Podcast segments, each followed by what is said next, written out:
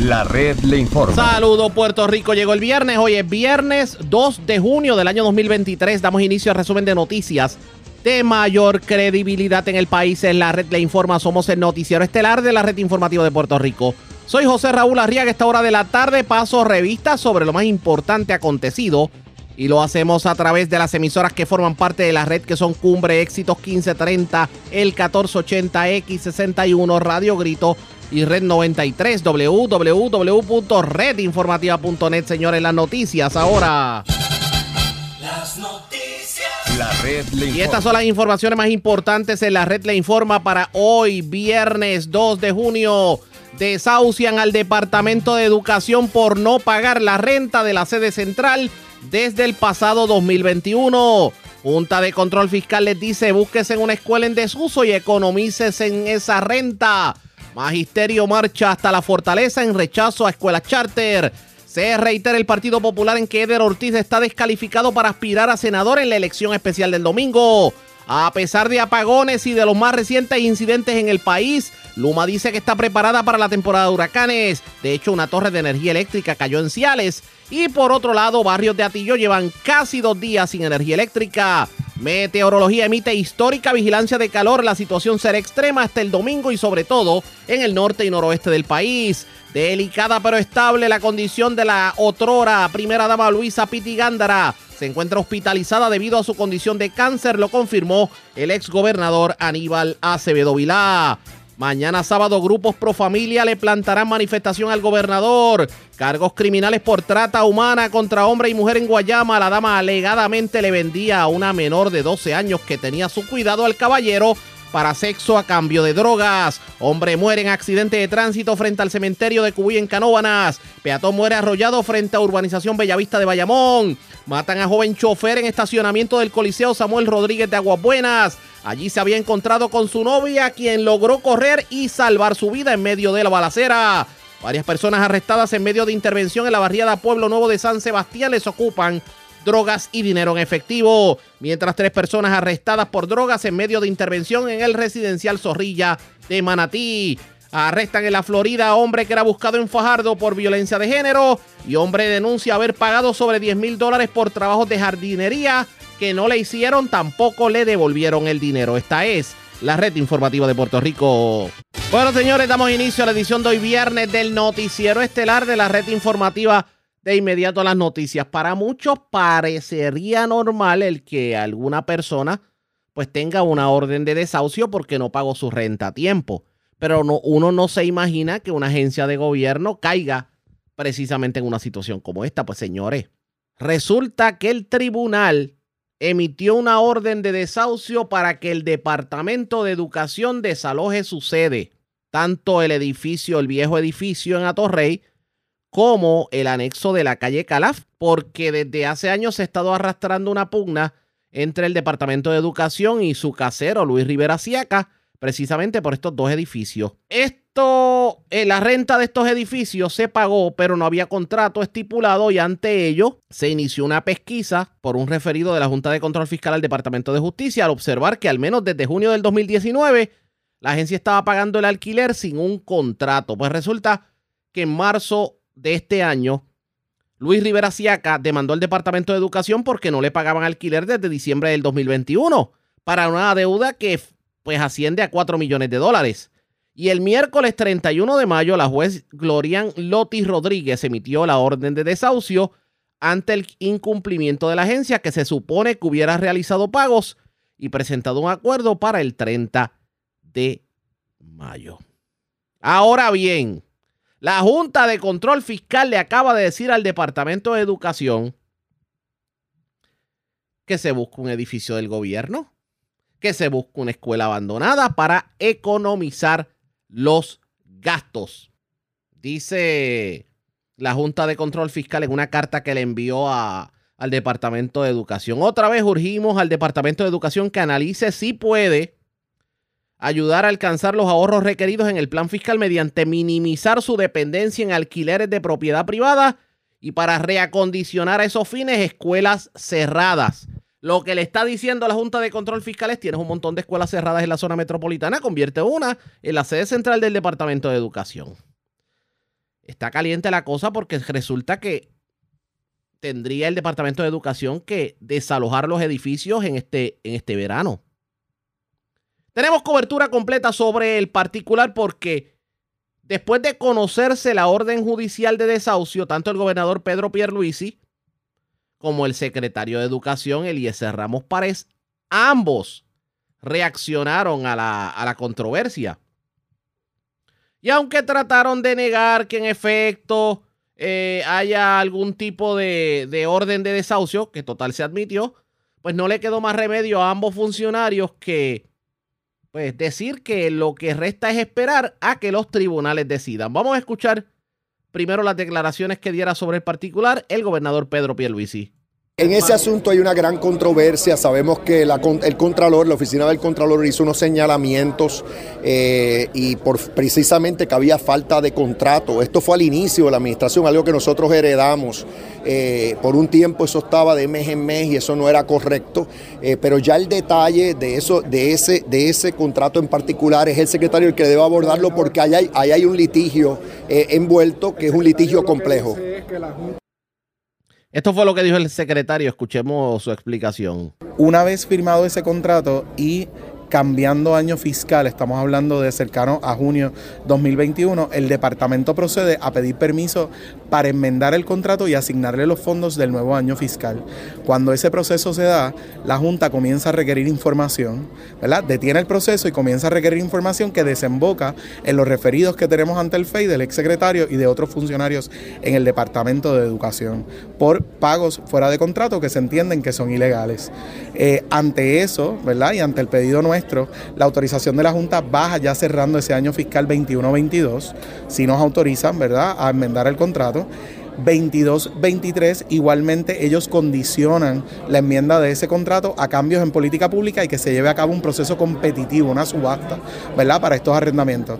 El único licitador fue Rivera Siaca, ellos no están complacidos, así que están ordenando que se vuelva a realizar el proceso competitivo nuevamente sobre arrendamiento. En ese proceso, el año 21-22 quedó al descubierto porque esa autorización no bajó a tiempo. Así que ante la demanda, si hay una oferta de transacción, nosotros estamos dispuestos a pagarle. Obviamente sí había un contrato eh, y esa transacción tiene que pasar por el Departamento de Justicia que ha puesto ante los incidentes del 18-19 unas reservas dentro de ese acuerdo por si hay reclamaciones futuras por parte del Estado.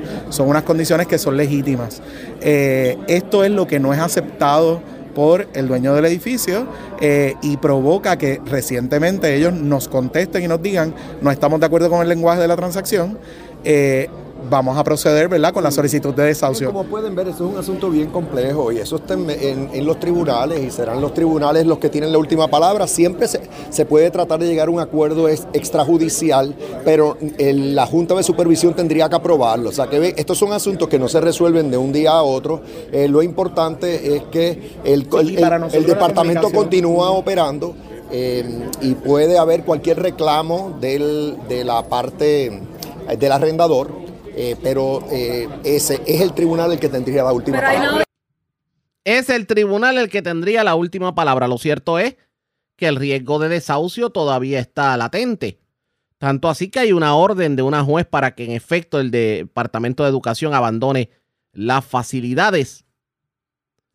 Así que hay que ver qué va a ocurrir en los próximos días y cuál sería la decisión que tome la juez sobre el particular, cuáles serían los resultados, y en efecto el Departamento de Educación va a tener sede o no va a tener sede en los próximos meses. Claro, el secretario de Educación, Eliezer Ramos Párez, eh, dice que su intención es permanecer en el lugar donde se encuentra, a pesar de las observaciones de la Junta de Control Fiscal sobre moverse espacios del mismo departamento o a otros edificios del gobierno para minimizar costos. ¿Qué terminará ocurriendo con toda esta controversia? Pendientes a la red informativa. Estamos viviendo un punto definitivo en el país. Si no es ahora, ¿para cuándo va a ser? Y este país está listo para esa transformación. El gobernador le dijo a las maestras, vayan al Capitolio, ya fueron y tenemos la medida para moratoria. Si quieren la aprobamos el lunes, ya fuimos. Pero no es solamente el Capitolio, es la lucha en la calle, es hacerse sentir, es en las comunidades, es en cada escuela, es en el mundo real, fuera del mármol y del aire acondicionado de Fortaleza. Lo que está pasando ahora con la charter no es aislado, es parte de ese esquema para seguir quitándonos el país pedazo a pedazo. No es ninguna casualidad que la de Río Piedra sea un engendro también de los ley 22 porque para el de afuera todo lo que se le niega a la gente de aquí. Y por eso esta es una lucha por la educación pública y es una lucha contra el desplazamiento y es una lucha para que en este país mandemos los puertorriqueños. Que viva nuestra escuela pública y que vivan los maestros y las maestras que la defienden. Y esa que ustedes escucharon era la senadora María de Lourdes Santiago. De hecho, ella es autora de la resolución conjunta del Senado 424, que fue sometida por ella, eh, por eh, Ana Irma Rivera Lacén, Rafael Bernabe, José Vargas Bidotti y Migdalia Padilla del Partido Nuevo Progresista, una medida que pretende que se establezca una moratoria de forma inmediata a la creación de escuelas charter en Puerto Rico. Pero vamos a escuchar otros discursos que se dieron precisamente en medio de la manifestación. Y vamos a escuchar en este momento lo que tuvo que decir la presidenta de la Federación de Maestros, Mercedes Martínez. Gracias a este junte multisectorial y a todos por su presencia. Yo escribí mi mensaje esta tarde porque no quería que se olvidara nada de lo que quería decirles a ustedes hoy. Este junte hermoso multisectorial que se ha creado tiene muchos grupos variados, tiene organizaciones comunitarias, movimientos políticos, ambientales, feministas, sindicatos, organizaciones sin fines de lucro, en fin, es el pueblo de Puerto Rico reunido aquí diciéndole a quien gobierna que repudiamos enérgicamente cualquier intento de privatización de la educación. Dicen quienes favorecen las charters y el desvío de los fondos públicos hacia estas entidades privadas que pretenden desangrar el presupuesto del Departamento de Educación para montar sus negocios, que nuestras escuelas no sirven. Claro, lo dicen para darle paso a su esquema corrupto. Le recordamos a estos personajes que han sido precisamente ellos, los partidos que han gobernado por décadas este país, los que han abandonado a las comunidades escolares a su suerte, han sido las administraciones PPD, PNP y la Junta de Control Fiscal Dictatorial, las que han dejado a miles de niños sin escuelas en su comunidad porque se las han cerrado, que fueron ellos quienes le negaron el acceso a la educación a miles de estudiantes durante la pandemia, cuando lo mantenían en sus casas sin garantizarle algo tan sencillo como tecnología, que fueron ellos los que negaron el que las escuelas se utilizaran cuando las cerraron después de los huracanes para servir como algo tan sencillo como centro para darle alimento a los niños. Los niños pasando hambre en sus casas y el gobierno de Puerto Rico, si no llega a ser por una desobediencia civil que se hizo en la oficina de la corrupta Julia Kelleher, le negaba a los niños el acceso a la educación. Esa desobediencia causó que abrieran las escuelas, que se abrieran los comedores escolares. Le tomó el gobierno de turno 20 años desde que el geomorfólogo Molinelli decía que había que trabajar con la sismo resistencia. Se tuvo que caer literal una escuela y colapsar en Mónica para que ahora, después de 20 años, empiecen a trabajar con las columnas cortas y su reparación. En ese momento le recordamos a Elilio Hernández y Wanda Vázquez Garcet que le negaron a nuestros estudiantes la oportunidad de arreglarle sus planteles, justo después de ese momento donde cierran las escuelas por un año. Eso nos lleva a la actualidad, donde las escuelas se encuentran en pleno periodo lectivo y las maestras enfermas mientras pintan sus salones, mientras deshiervan los alrededores, mientras sellan con los maestros y los niños ahí, mientras miles de estudiantes están de forma interlocking, mientras hay estudiantes de forma virtual en estos momentos porque no tienen una escuela segura a dónde ir. Y mientras todo esto ocurre, como parte de su plan de desmantelación, tienen la osadía de culpar al magisterio por las situaciones que ellos han creado en las escuelas del país y la osadía de darle los fondos públicos que pagamos todos los que estamos aquí con nuestras contribuciones a estas entidades corruptas para que monten sus negocios. Pero hoy venimos aquí a recordarle a esos que dicen que la educación no sirve, que nosotros somos fruto de la educación pública de este, este país. Los que en ella, los que tenemos a nuestros hijos en las escuelas públicas del país, los que hemos vivido las maravillas que hacen las maestras todos los días de la sala de clase. Venimos a recordarle la labor maravillosa que hace el magisterio y lo mucho que sobresalen nuestros estudiantes, quienes a pesar de las limitaciones que le impone el gobierno y sus bajos recursos, tuvieron una disminución menor este mismo año en la puntuación de College Board que los estudiantes de los colegios privados. Nuestros estudiantes salieron mejor. Muchos de nosotros hoy aquí hemos pasado por las manos de una maestra que nos enseñó a leer. Por eso estamos aquí el día de hoy. Vamos a ir resumiendo. Queremos reconocer por ahí a la compañera Yamilén Morales, que es una de esas maestras maravillosas que enseña a sus niños a leer, que los lleva a competencias de oratoria, que los lleva a nivel regional y nacional y sobresale todos los años tantos miles de más de nuestro país. Es un magisterio comprometido que no necesita que ningún empresario como Robert Acosta le hable absolutamente nada de la pedagogía que tiene que implementarse en nuestras escuelas. Pedagogía que él desconoce. Y eso fue parte de lo que dijo la presidenta de la Federación de Maestros. De hecho, esta eh, manifestación que tenía como consigna las escuelas charter son lucro y privatización inició en la Plaza Colón, culminó en la Fortaleza.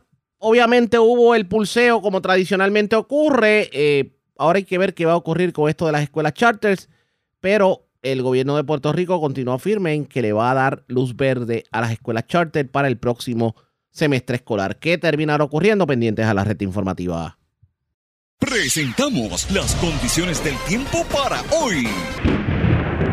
Hoy viernes, vientos traerán aguaceros adicionales a través de las áreas Barlovento durante el día, seguido de lluvias en la tarde debido a brisa marina y calentamiento diurno a través de las áreas del interior central y oeste.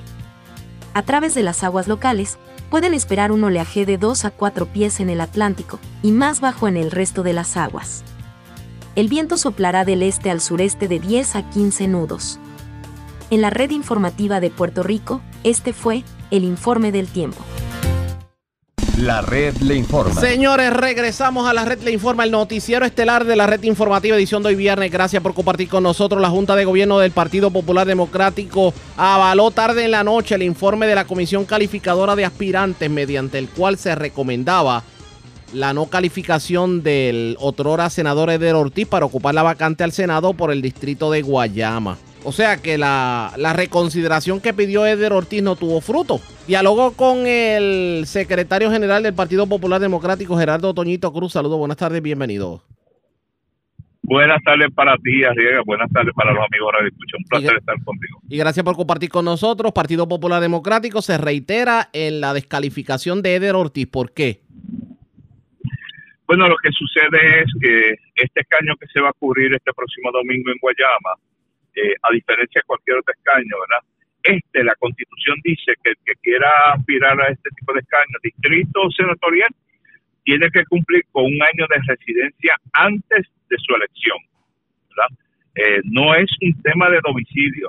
Yo estoy seguro que tú, que llevas años en el periodismo, cuando hablamos de estas cosas del domicilio, residencia, se da en el contexto del derecho de un elector, ¿verdad? O vota en Seis o vota en San Juan, ¿dónde es su domicilio? Pero ese no es el tema aquí. Aquí el tema es que la Constitución dice que usted tiene que residir, no domicilio, tiene que residir en el distrito un año antes y de los documentos que examinó la Comisión Calificadora del Partido Popular, y esto lo quiero enfatizar, de todos, todos, absolutamente todos los documentos que presentó el licenciado Ortiz Ortiz, todos dicen, algunos de ellos bajo juramento, que su residencia es en Guaynabo. Si él lo dice bajo juramento, ¿verdad? ¿Quién es el Partido Popular? ¿Quién es el secretario general para decir? No creo en eso. Es en Orocovi que vive. No, pues no podemos. Que en este caso el propio Eder Ortiz certificó que vive, que vive en Guaynabo y la confusión es que él entendió que el requisito era solamente de domicilio y no de residencia.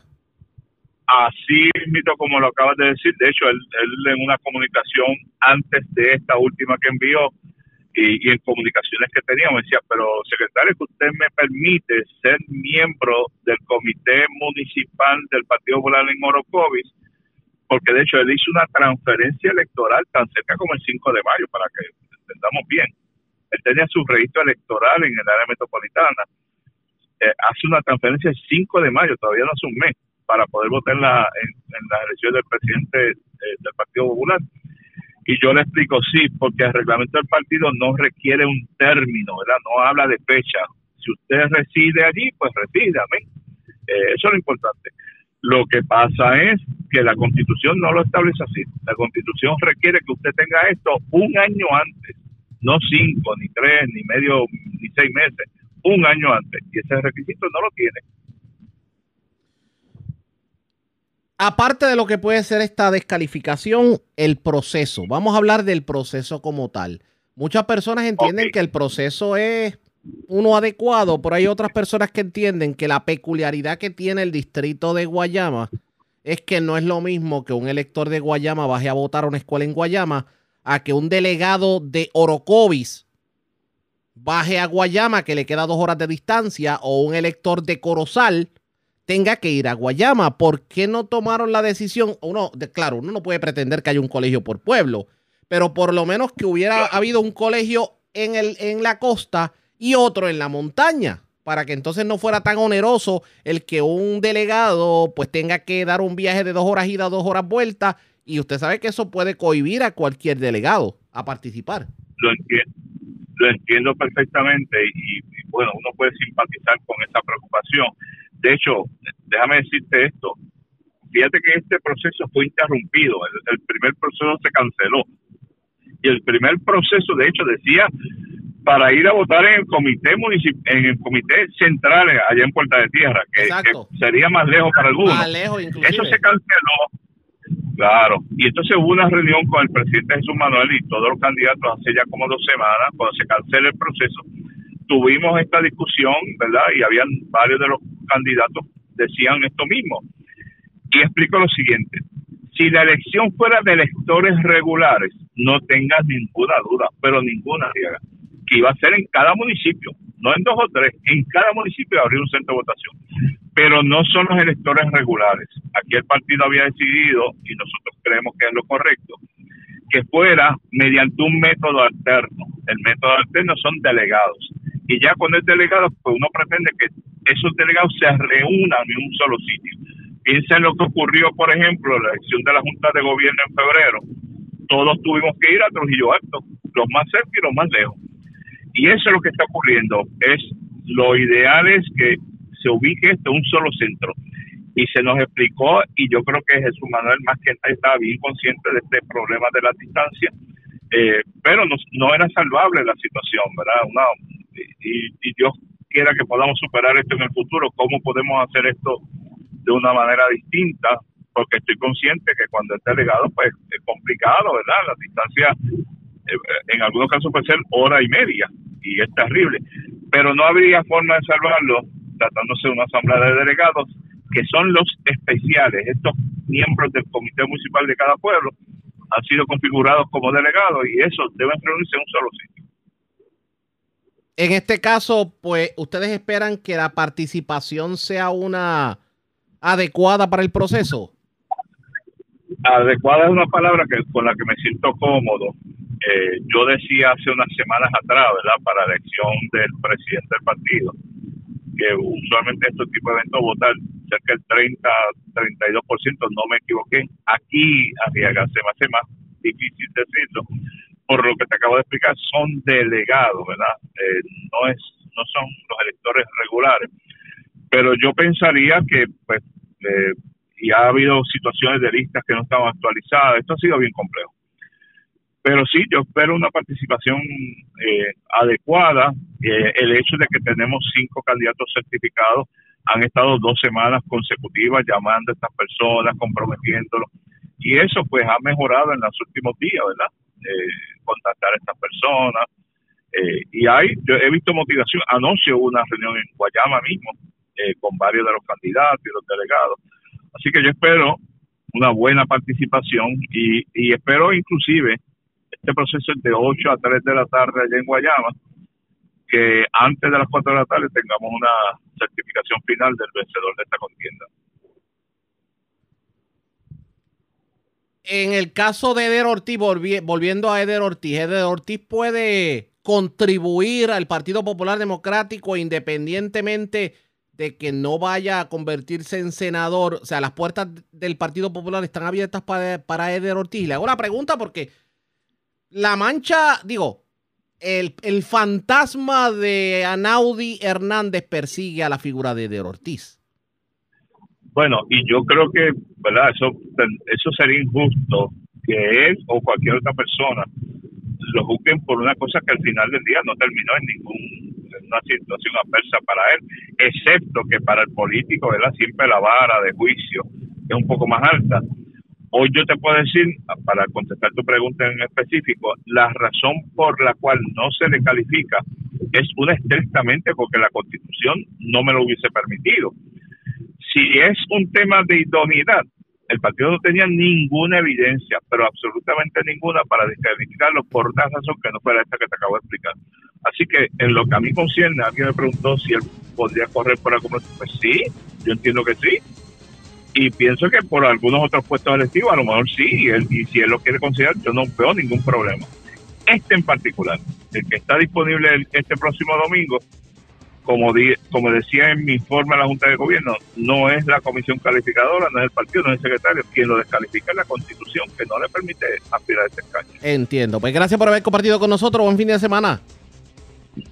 Igual para ti y tus amigos Radio Escucha, un placer. Era Gerardo Toñito Cruz, secretario general del Partido Popular Democrático. A la pausa cuando regresemos.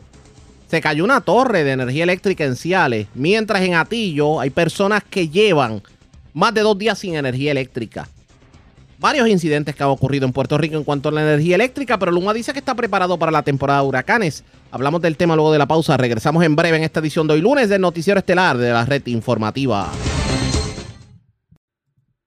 La red le informa. Señores, regresamos a la red le informa, el noticiero estelar de la red informativa edición de hoy viernes. Gracias por compartir con nosotros. Ayer comenzó la temporada de huracanes y en este país no ha soplado un vientito. Y señores, ayer cayó, bueno, en la madrugada de hoy, cayó una torre del tendido eléctrico en la zona de Frontón entre Ciales y Jayuya. Y esto mantiene sin energía eléctrica a, a más de 1.500 familias. Y uno se preguntará, ¿el sistema energético del país está listo para afrontar la temporada de huracanes 2023? Pues Ayola Virella tuvo la oportunidad de hablar con el vicepresidente de Asuntos Regulatorios de Luma Energy, Mario Hurtado. Habló sobre el tema y obviamente ayer se cumplieron dos años de la llegada de Luma a Puerto Rico. ¿Cómo ha sido la experiencia en estos dos años? Vamos a escuchar lo que tuvo que decir Mario Hurtado. Mucho por hacer, ¿no? Esto es una labor eh, de no solo un año, dos años, es una labor de, de bastante tiempo pero lo que hemos podido hacer es establecer una fundación sólida para progresar aún más y ya hemos podido mostrar resultados positivos para el pueblo de Puerto Rico, ya hemos mejorado la confiabilidad del sistema, ya hay menos interrupciones, esas interrupciones en promedio duran menos tiempo, pero reconocemos que las cosas tienen que mejorar aún más y estamos muy entusiasmados y ilusionados con lo que estamos haciendo con las inversiones con los fondos federales, porque ya hemos eh, lanzado varios programas muy importantes, ya hemos completado varios proyectos de reemplazo de postes, de sistema de distribución y de alumbrado público y esos proyectos van a seguir, esos programas van a seguir y van a afectar a todo Puerto Rico para que eh, al final el sistema esté en mucha mejor condición de lo que lo encontramos. Y entonces seguimos avanzando en eso, seguimos modernizando el sistema y sobre todo enfocados en que el cliente tenga una mejor experiencia y que tenga un sistema más confiable eh, que le rinde un mejor servicio. Estamos iniciando la temporada de huracanes hoy en Puerto Rico. ¿Cómo eh, podría decir que se encuentran de cara a cualquier tormenta o huracán que pueda afectarnos en este próximo ciclo? Bueno, para nosotros la preparación, el adiestramiento es algo que se hace todo el año. Eh, obviamente el primer día de la época de huracanes, como es hoy el primero de junio, es muy importante y ya hemos estado entrenando, adiestrando a nuestro personal, eh, colaborando con las diferentes agencias puertorriqueñas y federales para asegurar de que si ocurre una emergencia estamos listos para una respuesta rápida y efectiva y podamos restaurar el servicio lo más rápido posible.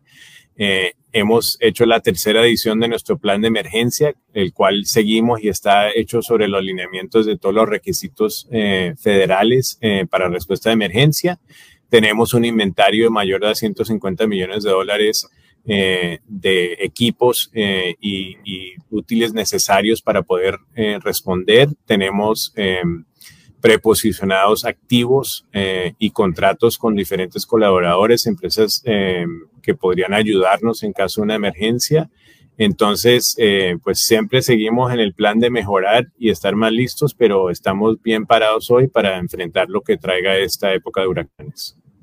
Los puertorriqueños siempre tenemos algo de aprehensión cuando, cuando comienza esta temporada, recordando lo que vivimos en pasados huracanes. Y por estos días hemos estado viendo eh, los datos de personas sin servicio eléctrico, eh, 10 mil, 20 mil, nos habían informado que tenían unos problemas en, en, unas líneas de distribución en Utuado, que habían también trabajos eh, programados pero esto no le da también algo de preocupación a las personas. Dicen, bueno, estamos con tantos miles sin luz, si viene algún, alguna tormentita nos vamos a quedar a oscuras. ¿Ustedes le pueden asegurar que tendrían un tiempo, una respuesta rápida eh, para un escenario como el que representa una tormenta? Bueno, sí, de hecho, eh, sí hay ocasiones eh, cuando ha habido eh, eventos atmosféricos donde hay unos clientes que han, tenido, han estado interrumpidos por servicio. Eh, siempre es nuestra intención restaurar la gente lo más rápido posible y eso lo estamos haciendo. Como mencionaste, en algunos casos son trabajos programados que son mejoras que se tienen que hacer el sistema y para hacer esas mejoras se tiene que hacer un, eh, una salida programada, una interrupción programada. Eh, hay mucha información para los clientes donde pueden ver estas interrupciones mayores, están en el sitio web, hay una transparencia en eso, entonces la gente puede ver cuál es la interrupción, cuál es la causa y cuál es el tiempo estimado de restauración para ese, esa interrupción. Y eh, lo que les puedo decir es que vamos avanzando y estamos muy enfocados en que los clientes tengan eh, ese mejor servicio y, y, lo que hemos hecho es, hemos estado haciendo instalaciones a nivel del alto voltaje en las líneas más importantes, pero también a nivel de bajo voltaje en la parte de distribución. Hemos instalado más de eh, casi 500 eh, nuevos aparatos automatizados para aislar eh, cuando haya esas interrupciones y podamos responder de una manera más rápida y con mejores datos sobre el sistema. Y eh, tenemos eh, pues nuestro personal listo para responder a los clientes cuando llaman o cuando vienen a la oficina de servicio y estamos en la mejor disposición de atenderlos y de reaccionar y como todos los días vamos mejorando y como dije, hemos mejorado, pero tenemos, reconocemos que tenemos mucho más que hacer, ¿no? Entonces yo lo que creo que es importante es que la gente siga viendo esas mejoras y siga viendo eh, que el sistema va mejorando y que tienen un servicio mejor todos los días. Uno de los que por estos días se quejó fue el alcalde de Guánica. Eh, ¿Sabemos qué, qué, qué ocurrió en Guánica? Eh, bueno, una interrupción en Guánica eh, teniendo que ver con una línea primaria, creo que una subestación. Eh, se atendió de manera, o sea, de lo más rápido posible. Es una verdad, o sea, es un hecho de que todavía tenemos un sistema que es débil y que no está en los estándares que nosotros queremos y que deseamos para los clientes.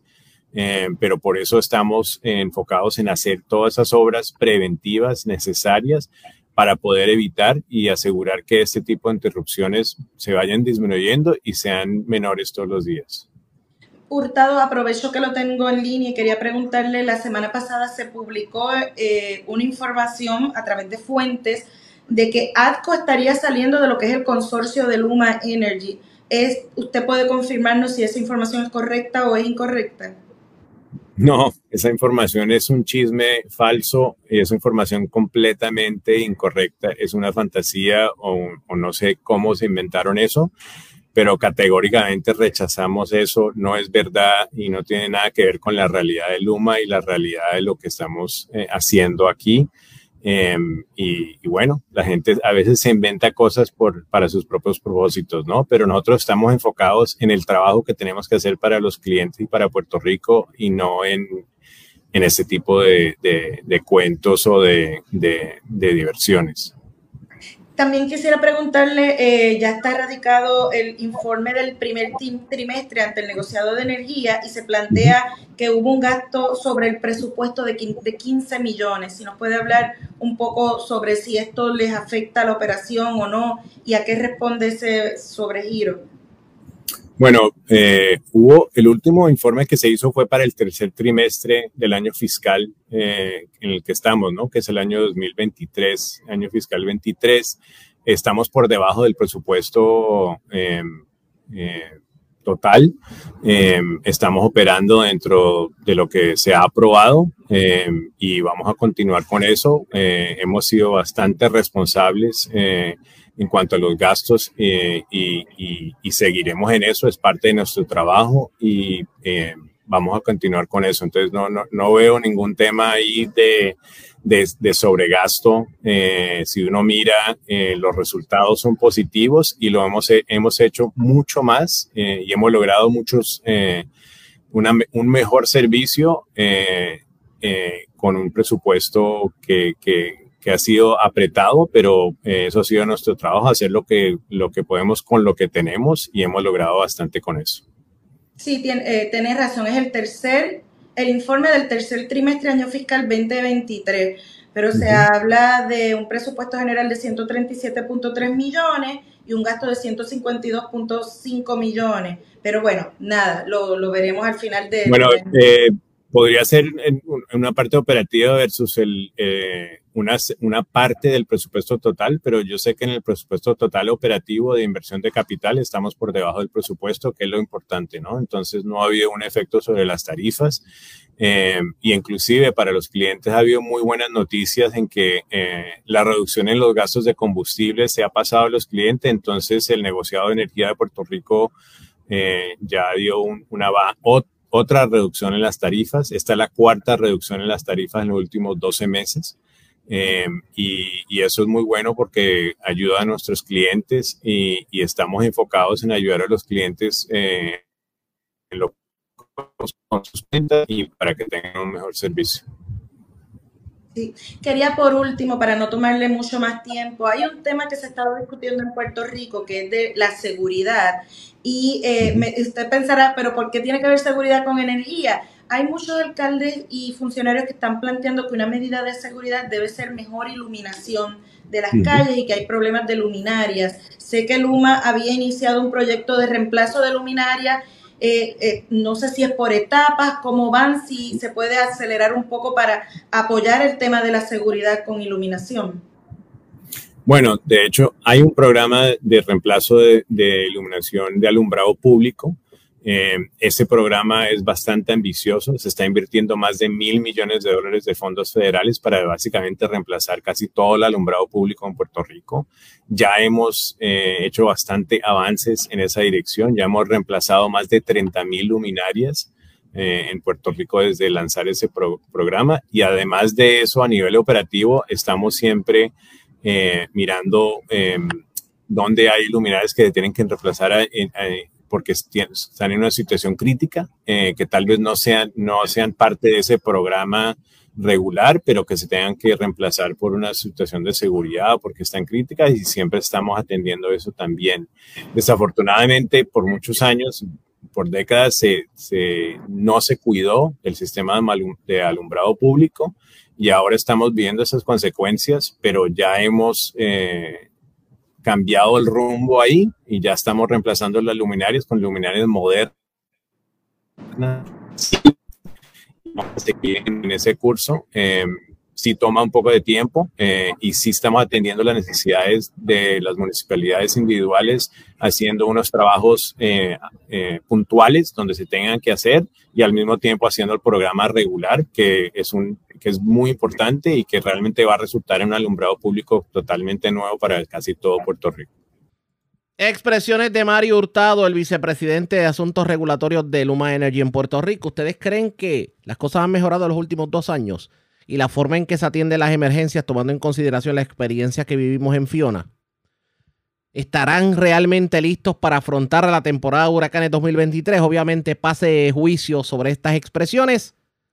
Y obviamente esto le vamos a dar seguimiento. Ustedes pendientes a la red informativa. La red le informa. Cuando regresemos vamos a noticias del ámbito policía ha ocurrido de todo. Entre ellos un caso que ha estremecido el sureste de Puerto Rico. Una dama que cuidaba a una menor de 12 años.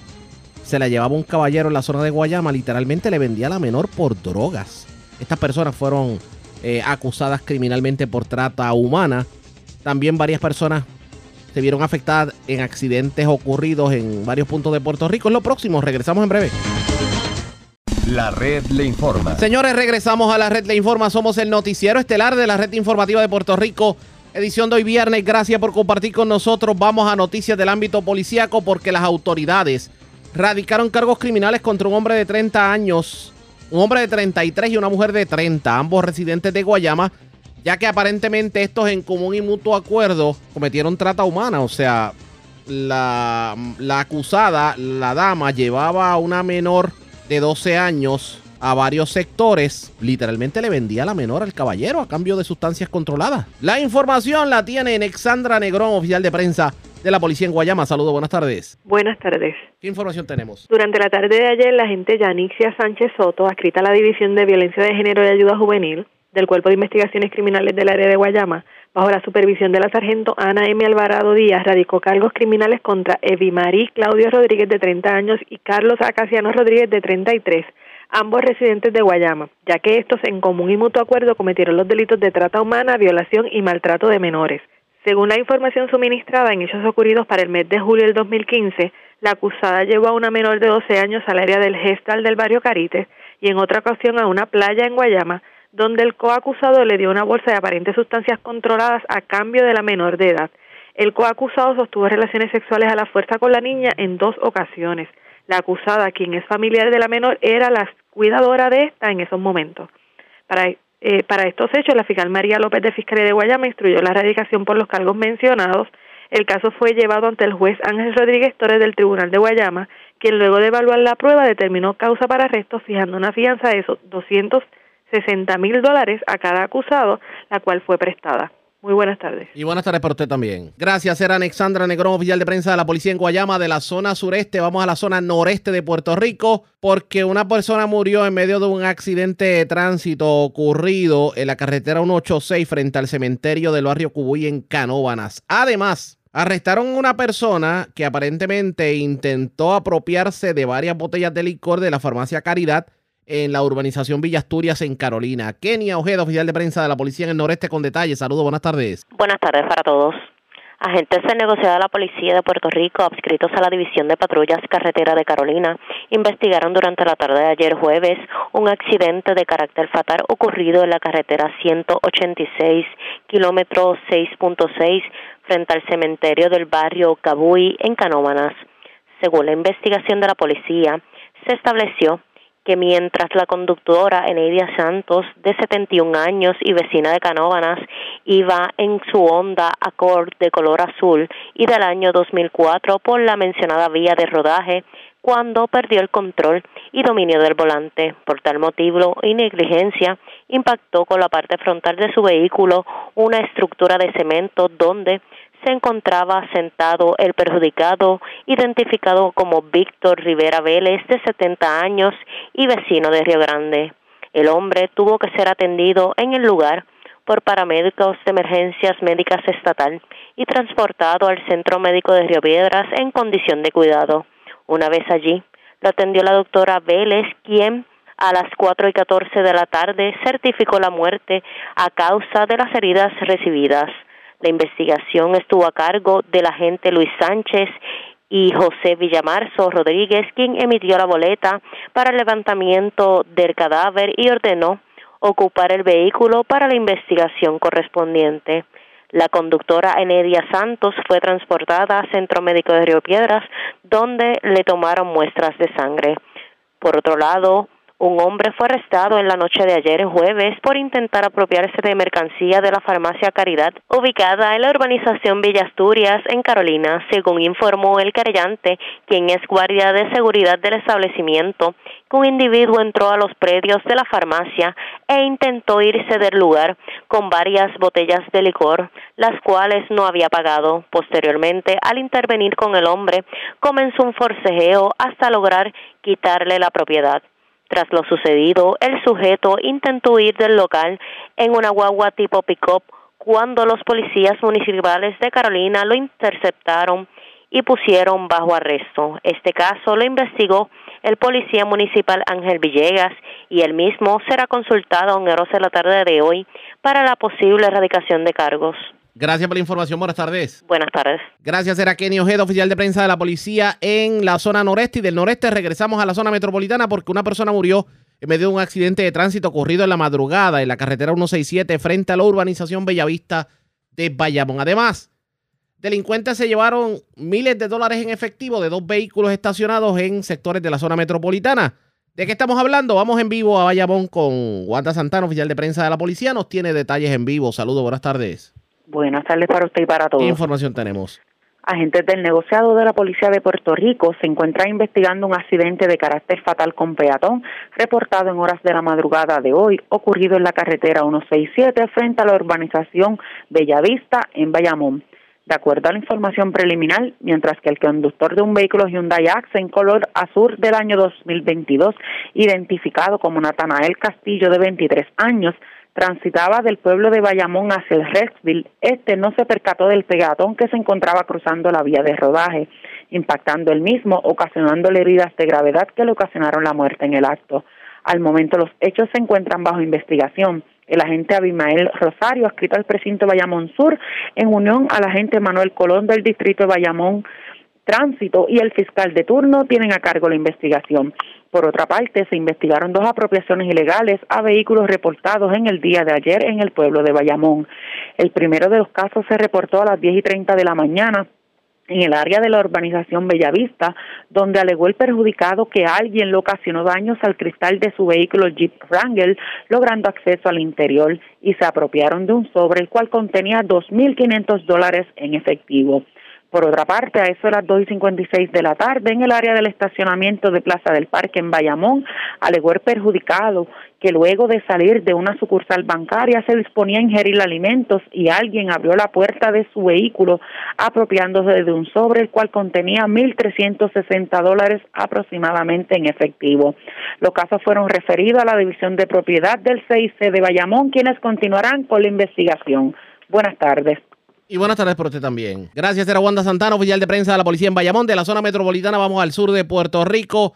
Vivo de milagro se encuentra un joven de 21 años. Aparentemente recibió una herida mientras se encontraba frente a su residencia en el barrio Singapur de Juana Díaz. Además, pérdidas aún no estimadas fue el saldo de un incendio que consumió dos residencias de madera y zinc en el sector Tíbet de Ponce. Y es Irma de Gro, oficial de prensa de la policía en el sur, quien nos trae detalles en vivo. Saludos, buenas tardes. Saludos, muy buenas tardes. Agentes de negociado de la policía de Puerto Rico, adscritos al distrito de Juana Díaz, investigaron preliminarmente una agresión reportada en la noche de ayer jueves hechos ocurridos en el barrio Singapur de Juana Díaz.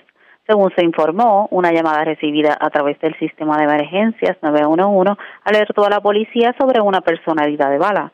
Al llegar al lugar, el perjudicado, un hombre de 21 años de edad, les indicó que mientras se encontraba en el portón frente a su residencia, este sintió algo caliente en uno de sus muslos. Al observar el área, se percató que tenía una herida de bala.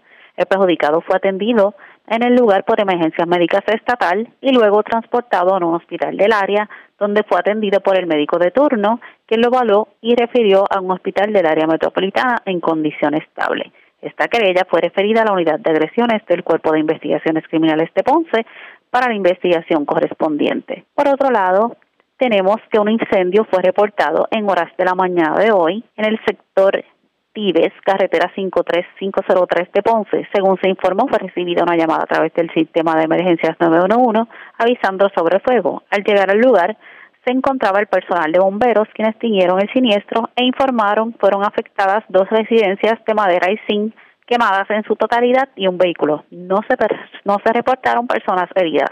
Al momento los daños no fueron estimados y se investigan las circunstancias del mismo. Buenas tardes. Y buenas tardes para usted también. Gracias, será Irma de Groff, oficial de prensa de la policía en Ponce del Sur. Vamos al noreste de Puerto Rico. Las autoridades arrestaron en el estado, en el estado de la Florida a un hombre de 32 años que era buscado en Fajardo por violencia de género. La información la tiene Daniel Fuentes, oficial de prensa de la policía en Fajardo. Saludos, buenas tardes. Saludos, buenas tardes. Agentes al negociado de inteligencia y arresto del negociado de la Policía de Puerto Rico, en coordinación con el Task Force US Marshall, arrestaron a Joshua Cruz Castro, de 32 años de edad, residente en el estado de Florida, de los Estados Unidos. El mismo figura en la lista de los más buscados de área Fajardo por delito de violencia de género. Eh, los hechos se remontan al pasado año 2019 en Río Grande, donde Cruz Castro, utilizando sus manos y un celular, agredió en el área del rostro a su pareja, esto en presencia de, una de un menor de edad. El caso pues fue llevado en ausencia ante la juez Imari Colón Mazó, que luego de escuchar la prueba determinó causa, fiando la fianza de 250 mil dólares, emitiendo una orden de arresto. Eh, eh, Castro, cabe señalar que Cruz Castro será extraditado a la isla y entregado a la División de Arrestos y Extradiciones de negociado de la Policía de Puerto Rico para el diligenciamiento de dicha orden de arresto la agente Vanessa González estuvo a cargo de la investigación. Eso es lo que tenemos al momento. Buenas tardes. Y buenas tardes para usted también. Gracias, era Daniel Fuentes, oficial de prensa de la policía en Fajardo, de la zona noreste, vamos al este de Puerto Rico. En condición de cuidado se encuentra un motociclista que se accidentó, un hecho ocurrido en Las Piedras. Mientras en Naguabo se arrestaron dos personas en medio de un allanamiento a una residencia, específicamente en el barrio Maizales y se ocuparon allí seis plantas de marihuana, también equipo de invernadero, mientras se erradicaron cargos criminales contra, contra una persona aparentemente por violencia de género, un hecho ocurrido también en Las Piedras. Francisco Colón, oficial de prensa de la policía en Humacao con detalles. Saludos, buenas tardes. Buenas tardes, Ariaga, y buenas tardes a todos los que escucha agentes adscritos a la División de Patrulla de Carreteras de Humacao del negociado de la Policía de Puerto Rico investigaron un accidente de carácter grave con motora en hechos reportados a eso de las 2 y 50 de la madrugada de hoy viernes en la carretera PR30, kilómetro 20.7, en dirección de Las Piedras hacia Junco, en jurisdicción de Las Piedras. Surge de la investigación realizada que mientras el conductor Gadier Rosario Santiago de 37 años y residente del pueblo de Las Piedras, transitaba en la motora Suzuki DRZ color blanca año 2019 por la referida vía y al llegar al kilómetro 20.7, este lo hacía a una velocidad que no le permitió mantener el control y dominio de la misma, cae al pavimento resultando con heridas de gravedad. Rosario Santiago fue atendido por paramédicos en el lugar y transportado en ambulancia hasta el Hospital Ryder de Humacao en condición de cuidado. El agente Pedro García, supervisado por el sargento Ángel Bermúdez, ambos adscritos a la División de Patrullas de Carretera de Humacao, en unión al fiscal Pedro Anca, continúan con la investigación. En otras notas, como parte de las iniciativas del Plan Integral de Seguridad 100 por 35, en horas de la tarde de ayer, agentes adscritos a la División de Drogas y Narcóticos del área de Humacao, del negociado de la policía, supervisado por el sargento Osvaldo Camacho y bajo la dirección del teniente Antonio Morales Jaime, diligenciaron una orden de allanamiento expedida por la juez Karina Díaz del Tribunal de Humacao en una residencia ubicada en el barrio Maizales de Nahuabo y como resultado un hombre de 46 años y una mujer de 41 fueron detenidos por infracciones a la ley de sustancias controladas. Según se informó, la evidencia ocupada fue la siguiente, seis plantas de marihuana, dos envases y una bolsa con picaduras de marihuana, un frasco con semillas y equipo de invernadero. El caso se estará consultando con el fiscal de turno para la posible erradicación de los cargos criminales en la mañana de hoy. En otras notas policíacas, tenemos que agentes adscritos a la División de Violencia de Género del Cuerpo de Investigaciones Criminales de Macao realizaron una investigación que culminó con la erradicación de un cargo criminal por la agresión física y otro cargo por amenaza de la Ley 54 de Violencia de Género contra Davison Salcedo Torres, de 32 años y residente de Las Piedras. De acuerdo a los datos, los hechos por los que se le imputa a Salcedo Torres ocurrieron para la fecha del 31 de mayo de este año, en horas de la tarde, en el pueblo de Las Piedras, en donde se informó, donde informó la víctima que el imputado llegó hasta su residencia le empujó, le profirió palabras oeces y la amenazó con incendiar su vehículo. Este caso fue consultado con el fiscal Slakey Sepúlveda, el cual ordenó radicar los cargos criminales antes mencionados, siendo la prueba presentada ante la juez Eni Rivera del Tribunal de Humacao, la cual luego de escuchar la misma determinó causa para arresto en ambos cargos, señalando una fianza de 25 mil dólares por cada cargo para una fianza global de 50 mil dólares y expidiendo una orden de protección.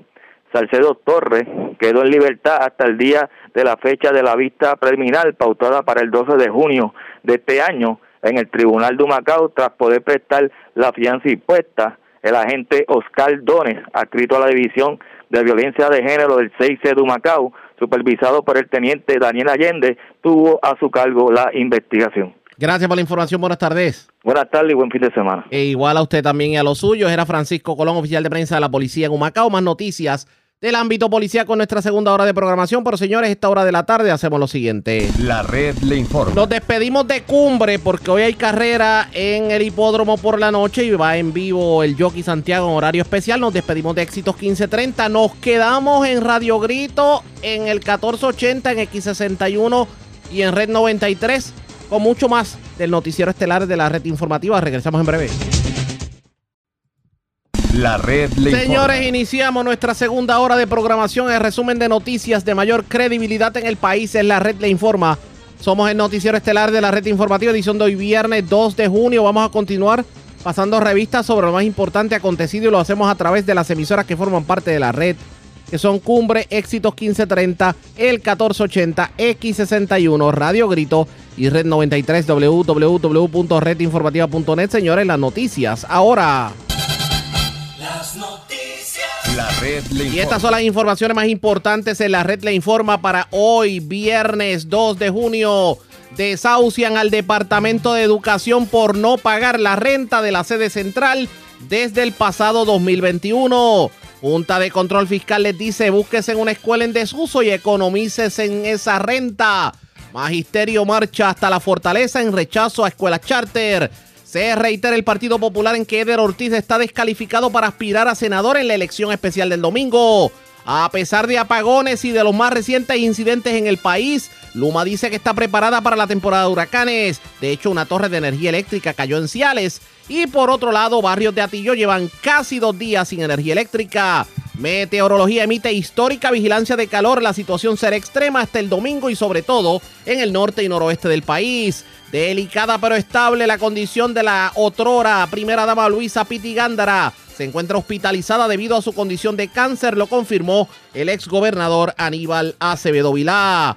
Mañana sábado, grupos pro familia le plantarán manifestación al gobernador. Cargos criminales por trata humana contra hombre y mujer en Guayama. La dama alegadamente le vendía a una menor de 12 años que tenía su cuidado al caballero para sexo a cambio de drogas. Hombre muere en accidente de tránsito frente al cementerio de Cubuy en Canóbanas. Peatón muere arrollado frente a urbanización Bellavista de Bayamón. Matan a joven chofer en estacionamiento del Coliseo Samuel Rodríguez de Aguas Buenas. Allí se había encontrado con su novia, quien logró correr y salvar su vida en medio de la balacera.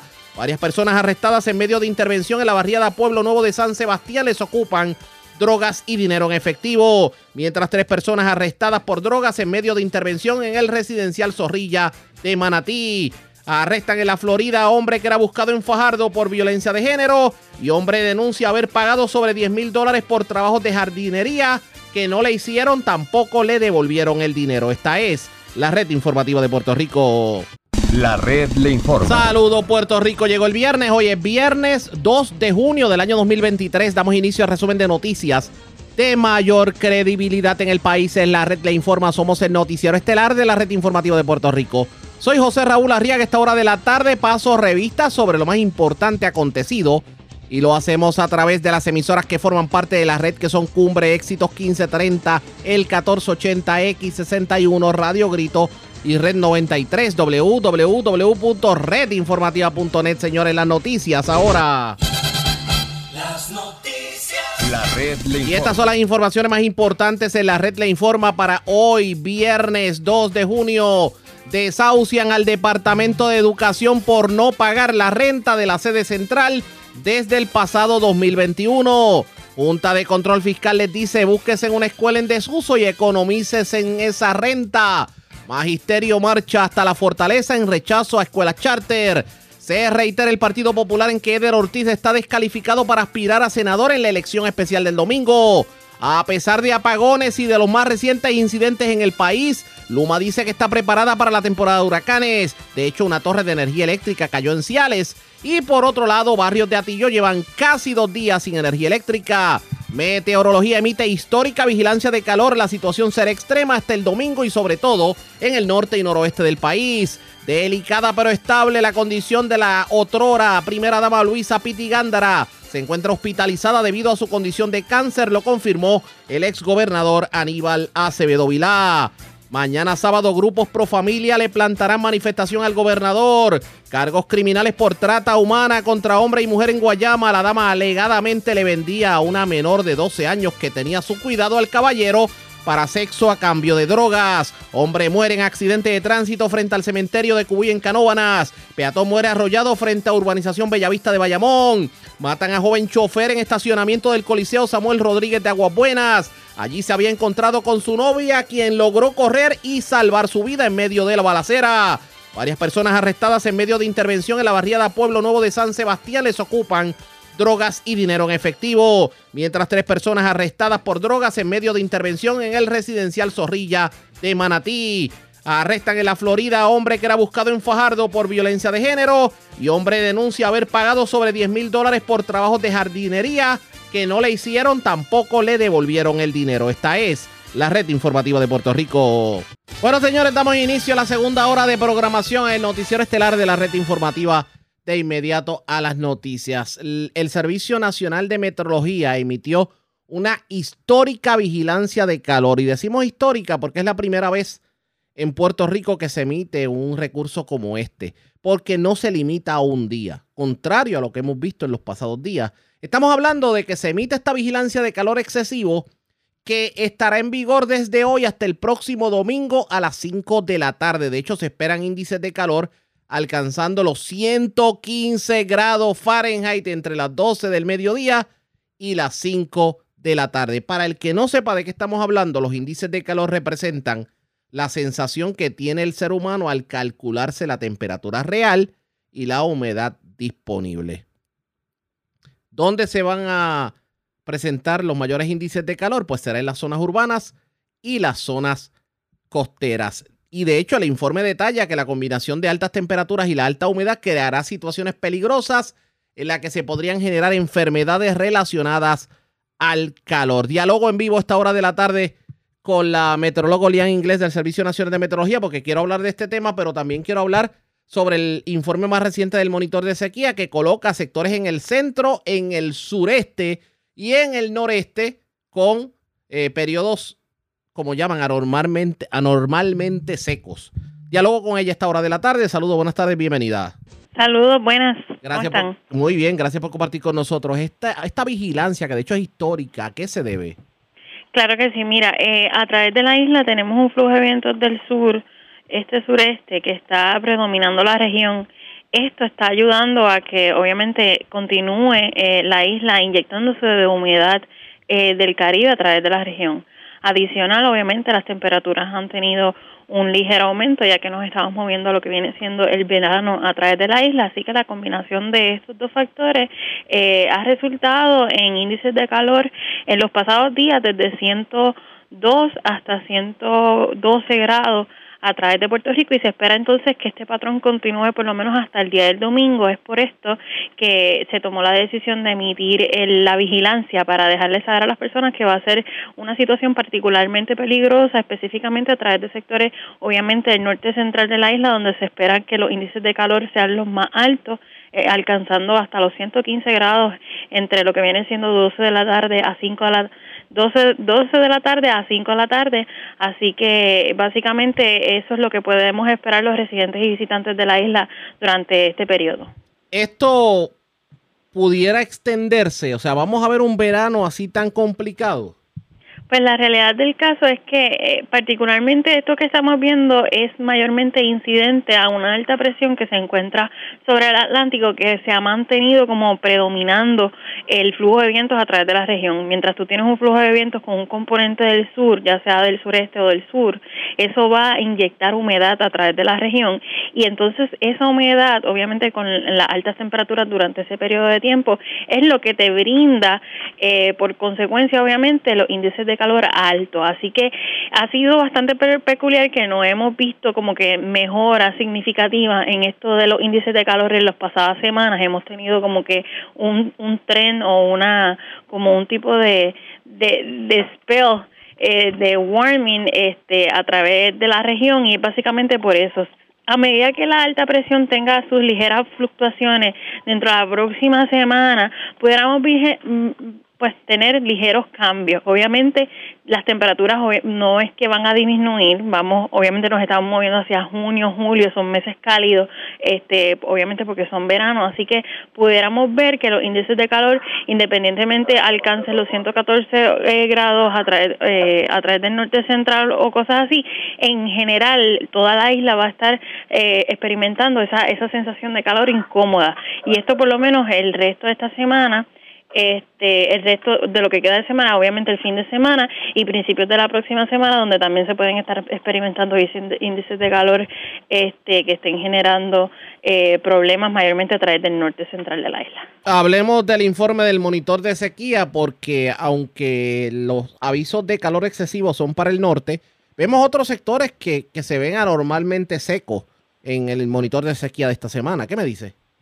Sí, mira, eh, el monitor de sequía en esta edición incluye lo que viene siendo una área normalmente seca a través de lo que viene siendo el norte completo este, como un pedazo hacia el sur, sur, bueno, debo decir sureste. Esto compete sectores de San Juan, este, Canóvanas, Río Grande, áreas de Cagua y moviéndose todo, todo al final hasta sectores de Salinas. Esto básicamente ha sido eh, por un déficit, un déficit de lluvia en estas áreas. Usualmente el mes de mayo, pues obviamente las personas lo conocen por ser un mes bastante lluvioso, pero debido al flujo de vientos que estuvo predominando la mayoría del mes, que fue del sureste, pues es esa área no recibió mucha actividad de lluvia, porque cuando tú tienes un flujo de vientos del sureste, pues la actividad de, lluvia se te desarrolla en el noroeste de la región. Así que pues a, esa falta de lluvia, obviamente, y a tener este, eh, pues, eh, suelos más secos a través de esa área, pues entonces se, se añadió esa área de, de sequía eh, en esta semana para el monitor de sequía. Y este, pues si el patrón continúa de esta manera, pues podríamos estar viendo cómo esa área prevalezca por lo menos al menos la próxima semana también. Mientras obviamente inicia la temporada de huracanes y ya el Centro Nacional de Huracanes le tiene los ocho a una depresión tropical allá en el Golfo de México. Eso es correcto. Sí, el Golfo de México usualmente tiene aguas bien cálidas para este tiempo, así que la combinación de eso y condiciones atmosféricas favorables en los niveles altos permitieron que lo que era un, una serie de aguaceros desorganizados se intensificara rápidamente y lograra convertirse en lo que viene siendo una depresión tropical. Ahora mismo, sí, el Centro Nacional de Huracanes está vigilando, lo tiene una trayectoria afectando sectores cercanos a lo que viene siendo la península de la Florida. y eh, pero va a ser va a continuar de esa manera entre aguaceros algunos vientos que no no no no se prevé que se intensifique mucho más porque se va a mover obviamente a áreas que no están favorables para el desarrollo adicional. Y si todo madura como pinta, vamos a tener un, un verano bastante caluroso en todo Puerto Rico. Eso es correcto, sí. Vamos a ver cómo, obviamente, las temperaturas a través de la isla en estos meses tienden a ser altas.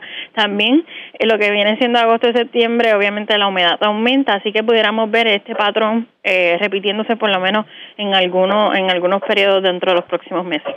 Bueno, vamos a estar pendientes. Gracias por haber compartido con nosotros. Buenas tardes. Claro que sí, buen día. Era la meteoróloga Lian Inglés del Servicio Nacional de Meteorología. Es histórico esto que emitió Meteorología, es una vigilancia de calor extremo hasta el próximo domingo, señores. Así que no, no se olvide de su sunblock. Si va a trabajar al aire libre o tiene cualquier evento al aire libre, hidrátese bien porque promete estar bastante caliente para este fin de semana. Presentamos las condiciones del tiempo para hoy. Hoy viernes, Vientos traerán aguaceros adicionales a través de las áreas Barlovento durante el día, seguido de lluvias en la tarde debido a brisa marina y calentamiento diurno a través de las áreas del interior central y oeste. A través de las aguas locales, pueden esperar un oleaje de 2 a 4 pies en el Atlántico y más bajo en el resto de las aguas. El viento soplará del este al sureste de 10 a 15 nudos. En la red informativa de Puerto Rico, este fue el informe del tiempo.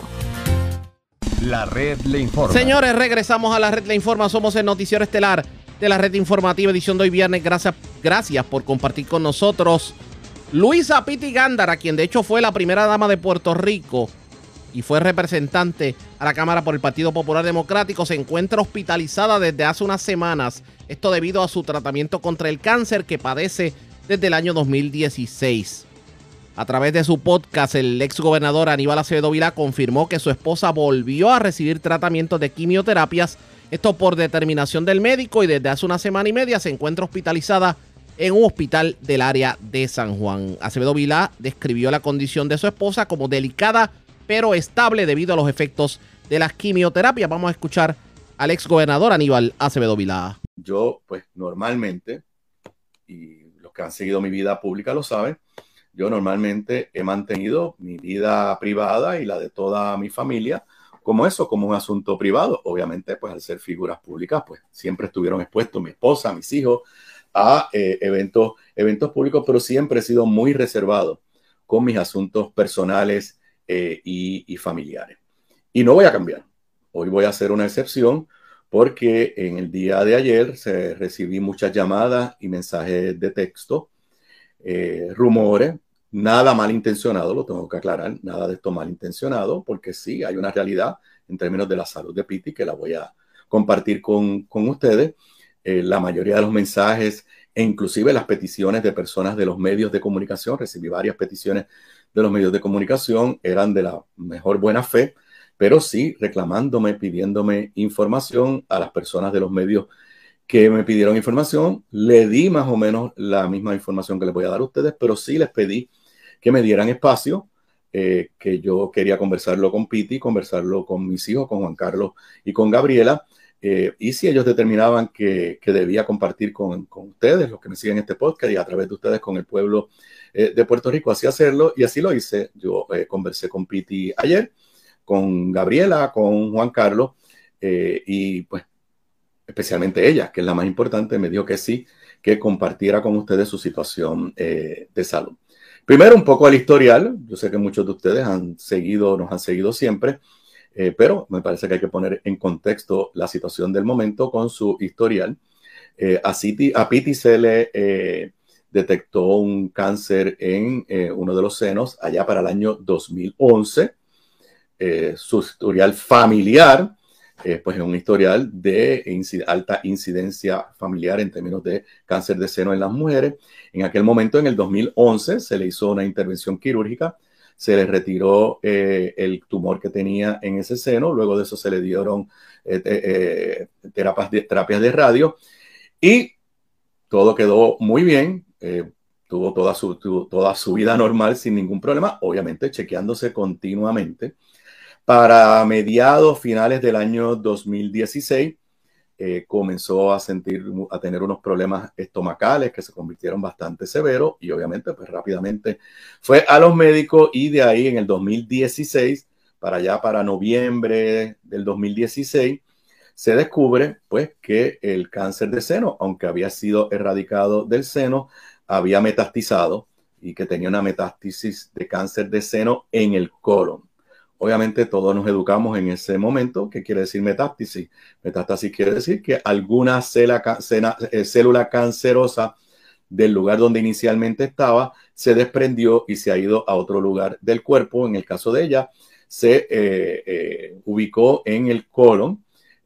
Tengo que decirles también que ese es un tipo de metástasis no muy común de cáncer de seno. O sea, la mayoría de los cánceres de seno que hacen metástasis van a otros órganos eh, eso, pues el hecho de que no sea muy común, pues le planteaba un reto a su equipo de, doctores. Por otro lado, que también nos lo han dicho su, nos ha dicho su oncólogo, precisamente porque la situación de ella es de metástasis, de cáncer de seno, Y tristemente el cáncer de seno es el más común en el mundo y particularmente en los Estados Unidos. Ha habido muchos medicamentos y tratamientos para atenderlo. Y desde el 2016, Piti ha estado en diferentes tratamientos. Todos los tratamientos, todos los tratamientos del 2016 para acá, todos han sido aquí en Puerto Rico, todos han sido exitosos y ella pues ha podido llevar una vida totalmente normal y totalmente plena. Eh, hemos viajado, hemos disfrutado, hemos hecho de todo a través del el tiempo. Eh, su condición de salud fue generando una obstrucción en el área, en el área del colon, lo que tiene, pues como ustedes se pueden imaginar, todas las consecuencias en términos de digestión que trae, que trae eso. En los últimos meses, una de las cosas que también hemos aprendido es que todos estos tratamientos de cáncer son exitosos por un periodo de tiempo, que luego de eso dejan de ser lo suficientemente efectivos y hay que cambiar a otro tipo de tratamiento. Durante los últimos meses, particularmente durante este año 2023, su médico ha estado pues eh, tratando con diferentes tratamientos para su condición de eh, cáncer de seno en el colon, vuelvo y repito, así es que se le debe, se le debe decir, hemos tenido que ir muchísimas veces a sala de emergencia durante este periodo de este año y finalmente, las últimas semanas, meses atrás, el médico decidió volver a darle la quimioterapia más tradicional, la quimioterapia eh, por vena, eh, la semana pasada, el lunes de la semana anterior, o sea, hace dos lunes, se dio su cuarta quimioterapia y la quimioterapia le dio bien duro. Le dio bien duro. Eh, Piti lleva semana y media hospitalizada en un hospital de San Juan. Su situación yo la podría describir yo como delicada, pero estable. El diagnóstico de su doctor de cabecera es que lo que está en este momento pasando es una combinación de la enfermedad, obviamente el cáncer está activo ahí, pero más que nada que es un efecto de esa quimioterapia. La quimioterapia era la cuarta, pues se van acumulando eh, y que eso es lo que tiene, lo que la ha tenido en este momento en, el hospital. Va mejorando poco a poco, de día a día. Como cuestión de hecho, antes de entrar al podcast me comuniqué con Gabriela. Ella nunca está sola, eh, pero Gabriela llegó al hospital a eso de las seis y media, siete de la mañana eh, me dijo que había la información que tenía, que había dormido muy bien durante toda, durante toda la mañana. Minutos antes de entrar al podcast, volví a preguntarle a Gabriela si había despertado y me dijo que sí, que despertó y que estaba peleando con los cangrejeros de Santurce porque vio el juego ayer por televisión y los cangrejeros perdieron ayer con Bayamón. Así que eso les quiere decir a ustedes eh, el estado de ánimo en el sentido de cómo está Piti. Eh, quiero aclararlo, Piti no está en intensivo, Piti no está entubada, ni mucho menos de eso. Eh, como dije, el médico entiende que lo que la ha mantenido en el hospital por más de una semana y probablemente va a estar por unos cuantos días más es el efecto que ha tenido la quimioterapia sobre, sobre su cuerpo. Está totalmente consciente, consciente y alerta. Sí, ha tenido periodos de dolor, ha tenido periodos de mucho dolor, lo que le duele a ella y nos duele a nosotros, eh, pero eh, todo está, como diríamos, repito al principio, ella está en una situación delicada, pero estable. Eh, nosotros confiamos en que vaya mejorando de día a día con todas las atenciones que se le están dando en la, hospital, en la facilidad hospitalaria en la que está recluida. Y sí, estamos locos porque en algún momento pronto no va a ser hoy, no va a ser mañana, pero en algún momento pronto nos digan que nos las podemos traer para casa, donde pues va también, vamos a estar aquí como siempre eh, ha sido en este hogar. Eh, sus dos perros y su gata la extrañan y están esperándola eh, aquí. Así que gracias a todos los que nos han mandado mensajes. Sigan mandando sus buenas vibraciones, sigan mandando sus buenas intenciones, sigan mandando sus oraciones. Piti es una mujer de mucha, de mucha fe eh, esa es la situación de salud de mi querida Piti y con las oraciones de ustedes, las buenas intenciones de ustedes, las buenas vibraciones de ustedes, la bendición del Señor y el cuidado que le dan sus médicos y todo el equipo eh, que la atiende allí en el hospital. Esperamos tenerla pronto en casa. Expresiones del otrora gobernador Aníbal Acevedo Vila, pronto restablecimiento para la ex primera dama Piti Gándara quien se encuentra hospitalizada debido a precisamente su condición de cáncer, tal y como lo habíamos adelantado. Así que ustedes pendientes a la red informativa, que le vamos a estar dando más información a ustedes sobre el particular. Señores, cambio de tema porque este fin de semana, específicamente mañana sábado, si no llueve, pero todo se espera que lo que viene es un calor excesivo, la comunidad cristiana se va a manifestar frente a la fortaleza. Sobre todo por las declaraciones que hizo hace varias semanas atrás el secretario de, de Justicia en torno al tema del aborto.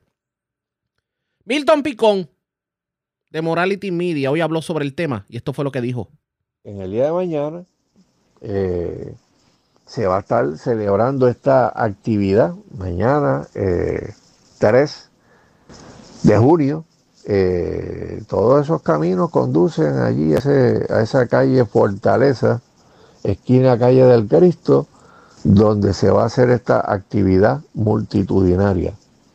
Eh, hay personas en Puerto Rico que dirigen grupos eh, religiosos, otros grupos que no son religiosos, que son cívicos, que ¿verdad? están encaminados a, educar sobre todos estos temas, pero el liderato religioso tiene una presencia para mover y capacidad para mover decenas de miles de personas, lo que no tienen eh, muchos de los grupos estos eh, eh, de uniones obreras, lo que no tienen muchos de estos grupos minoritarios en favor del aborto y de, y de, y de derechos sexuales y, y, otro- y otras y otra gente más aquí, ¿verdad? Gente socialistas revoltosos que le encanta que se desestabilice el país.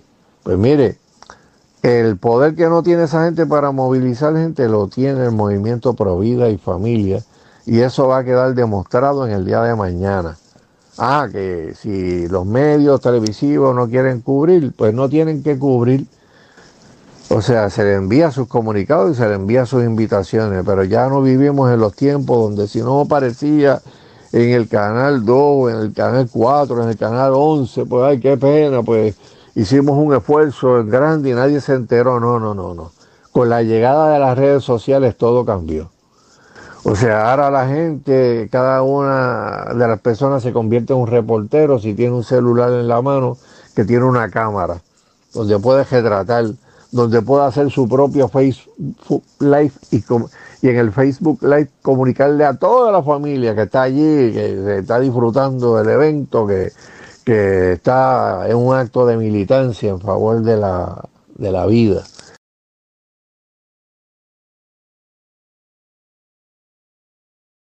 Eh, y para eso existen los drones, ¿verdad? Que pueden sobrevolar. Y usted verá la diferencia entre algunas manifestaciones que se han dado los últimos dos años y lo que va a pasar el día de mañana allí frente a Fortaleza.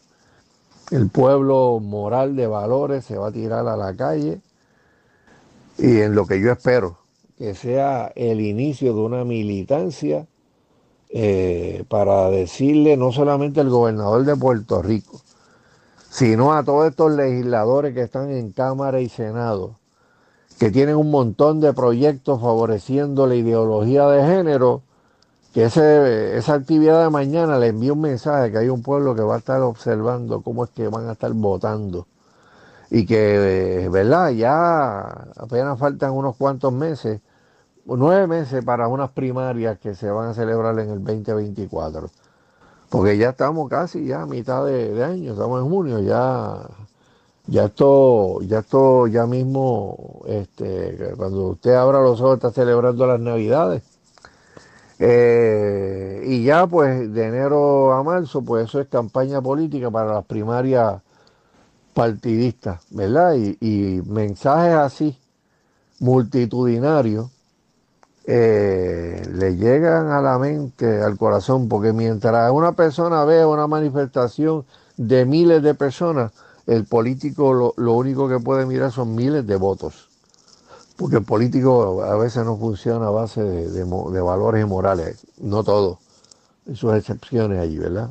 Sus honrosas excepciones. Pero una buena parte de los que votan allí, pues sencillamente lo único que le interesa es medir la temperatura de eventos multitudinarios, donde la gente dice, esto es lo que nosotros creemos. Y yo creo que es importante eh, que se haga esto.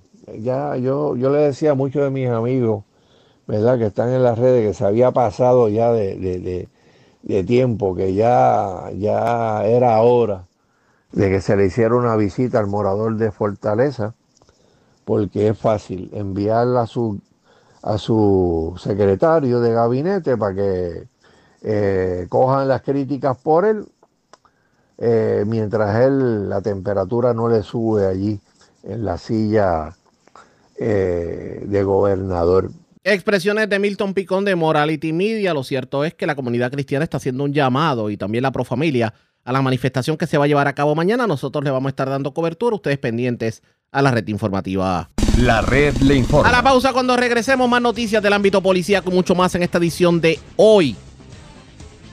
Viernes del noticiero estelar de la red informativa. La red le informa. Señores, regresamos a la red le informa. Somos el noticiero estelar de la red informativa edición de hoy viernes. Gracias por compartir con nosotros. Vamos a noticias del ámbito policíaco. Comenzamos en la zona noreste de Puerto Rico porque se erradicaron cargos criminales contra un hombre que aparentemente cobró 10.400 dólares por un trabajo de jardinería que incluía corte y trasplante de árboles, pero simplemente eh, no realizó el trabajo y no entregó el dinero. Eduardo Ramírez, oficial de prensa de la policía en el cuartel general con detalles. Saludos, buenas tardes. Buenas tardes, Ariaga, a ti a todo el público que siempre te escucha. ¿Qué información tenemos? Tenemos que agentes del negociado de la policía adscritos al distrito de Trujillo Alto investigaron una querella de fraude reportada a las 7 y 19 de la noche de ayer, jueves, en la carretera 181, kilómetro 3.5 del mencionado municipio. Según se informó el querellante, que de manera verbal contrató a un hombre para realizar un trabajo de jardinería que incluía corte y trasplante de árboles por la cantidad de 10.400 dólares. Posteriormente, el perjudicado le entregó un cheque a nombre de la esposa del contratado, el cual cambió en una sucursal de Banco Popular de Trujillo Alto. Sin embargo, al día de hoy, el trabajo no se ha realizado por lo que entiende ha sido estafado por el individuo. El agente Isaac Meléndez, adscrito al distrito policiaco, investigó los hechos. Gracias por la información. Buenas tardes. Buenas tardes. Gracias, era Eduardo Ramírez, oficial de prensa de la policía en el cuartel general de la zona metropolitana. Vamos al noroeste de Puerto Rico. Varias personas fueron arrestadas. Les ocuparon drogas y dinero en efectivo. Esto es una intervención en la barriada Pueblo Nuevo de Aguadilla. La informa de San Sebastián, debo decir. En la barriada Pueblo Nuevo de San Sebastián. Yaritza Montalvo, oficial de prensa de la policía en Aguadilla, con detalles. Saludos, buenas tardes. Saludos, buenas tardes, Arriaga, a a todos nuestros radios escucha.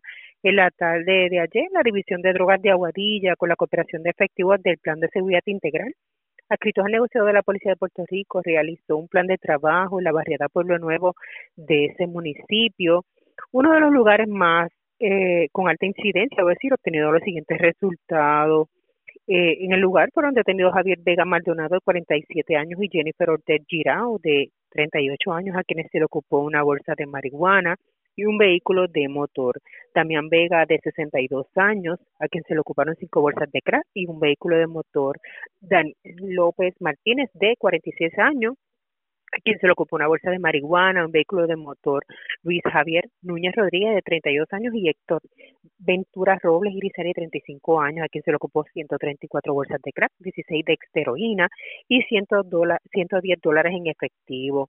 Los agentes interventores dirigidos por el sargento Abdel Torres Román y el teniente Joel Viral Afanador, director de esa división, consultarán con el fiscal de turno para la posible erradicación de los cargos correspondientes contra los intervenidos. Esas son todas las novedades más sobresalientes que hay en nuestra área policial de Aguadilla. Esto su oficial de prensa, la Yaritza Montalvo. Buenas tardes. Y buenas tardes para usted también. Yaritza Montalvo, oficial de prensa de la policía en Aguadilla, de la zona noroeste, vamos al norte de Puerto Rico. Tres personas fueron arrestadas, se les ocuparon gran cantidad de drogas en una intervención de la policía en el residencial Enrique Zorrilla de Manatí. Wanda Vázquez, directora de la oficina de prensa de la policía en Arecibo, con detalles. Saludos, buenas tardes. Sí, gracias, muy buenas tardes. Pues la División de Drogas y Narcóticos del área policíaca de Arecibo estuvo realizando varios trabajos de un plan de trabajo de vigilancia y arresto durante la tarde del jueves en el residencial público Enrique Zorrilla de Manatí. Ahí se logró el arresto de tres personas. Todos residentes de Manatí entre los 26, 19 y 20 años de edad. A estos se les ocuparon unas 37 bolsas de marihuana, 60 bolsas de cocaína, 11 bolsas de crack, 28 cápsulas de crack, nueve municiones de diferentes calibres y un radio de comunicaciones. También se ocupó un 1.521 dólares en efectivo. Estos casos iban a ser este, consultados con la Fiscalía de Arecibo para la posible erradicación de los cargos correspondientes contra estas personas. Gracias por la información. Buenas tardes. Igual. Gracias, era Wanda Vázquez, oficial de prensa de la policía en Arecibo del Norte. Vamos al noreste de Puerto Rico. Desconocidos se apropiaron de una planta ONAN, una planta industrial de energía, valorada en sobre 12 mil dólares. Esto del centro comercial Yunque Park en Río Grande. La información la tiene Daniel Fuentes, oficial de prensa de la policía en Fajardo. Saludos, buenas tardes. Saludos, buenas tardes. Agentes aquí todo el distrito de Río Grande, de negociado de la Policía de Puerto Rico, investigaron preliminarmente en horas de la mañana de ayer jueves una aprehensión ilegal ocurrida en el centro comercial Junque Park en Río Grande. Según informó el querellante, alguien se apropió ilegalmente de un generador eléctrico industrial de diésel marca Onan del año 2007. La propiedad fue valorada en 12 mil dólares aproximadamente. Agentes aquí todo el 6C Área Fajardo continúan con la investigación. Eso es lo que tenemos el momento. Buenas tardes. Y buenas tardes para usted también. Gracias, era Daniel Fuentes, oficial de prensa de la Policía en Fajardo del noreste. Vamos a la zona centro-oriental de Puerto Rico porque una persona fue asesinada anoche. Un hecho ocurrido en el barrio Mulas de Aguas Buenas. Yaira Rivera, oficial de prensa de la Policía con detalles. Saludos, buenas tardes. Hola, saludos. Agentes del negociado de la Policía de Puerto Rico adscritos al distrito de Aguas Buenas fueron alertados de una muerte violenta ocurrida a las 10 y 10 de la noche de ayer jueves en el estacionamiento del Coliseo Samuel Rodríguez en la carretera 174, barrio Mulas de Aguas Buenas. Según se informó, la policía recibió a través del sistema de emergencias 911 indicando de un herido de bala en el lugar. Luego, al personarse los agentes del distrito policiaco, se halló el cuerpo baleado de Jonathan Rosado Reyes, de 20 años de edad, en el interior de un Toyota Corolla del año 2022. A la escena se movilizaron paramédicos quienes indicaron ausencia de signos vitales. La agente Blanca I. Román Correa de la División de Homicidios del CIC de Caguas se hizo cargo de la investigación junto a la fiscal Wanda Samalot Rodríguez. Gracias por la información. Buenas tardes. Buenas tardes. Yaira Rivera, oficial de prensa de la policía en el cuartel general. Vamos a cambiar de tema porque ayer en la noche se logró un acuerdo con la empresa que administra el estacionamiento del terminal de lanchas de Ceiba para reducir el costo del estacionamiento que había subido a 20 dólares diarios, reducirlo a 15. Y esto fue confirmado por el alcalde de Ceiba, eh, Samuel Rivera Báez, también el alcalde de Vieques, Junito Corsino, la senadora Marisa Jiménez y Nilda Marchán, directora ejecutiva de la Autoridad para el Redesarrollo de Roosevelt Road. De hecho, hoy Charlie Robles del 1480, la red informativa en el, en el noreste, habló precisamente con la senadora Marisa Jiménez sobre el tema y esto fue lo que dijo sobre el particular. Sí, primero que todo le tengo que agradecer al alcalde de Ceiba, Sammy Rivera, por ese desprendimiento, ¿verdad? Y por estar pendiente como anfitrión de, este muelle aquí en el, en el municipio de Ceiba.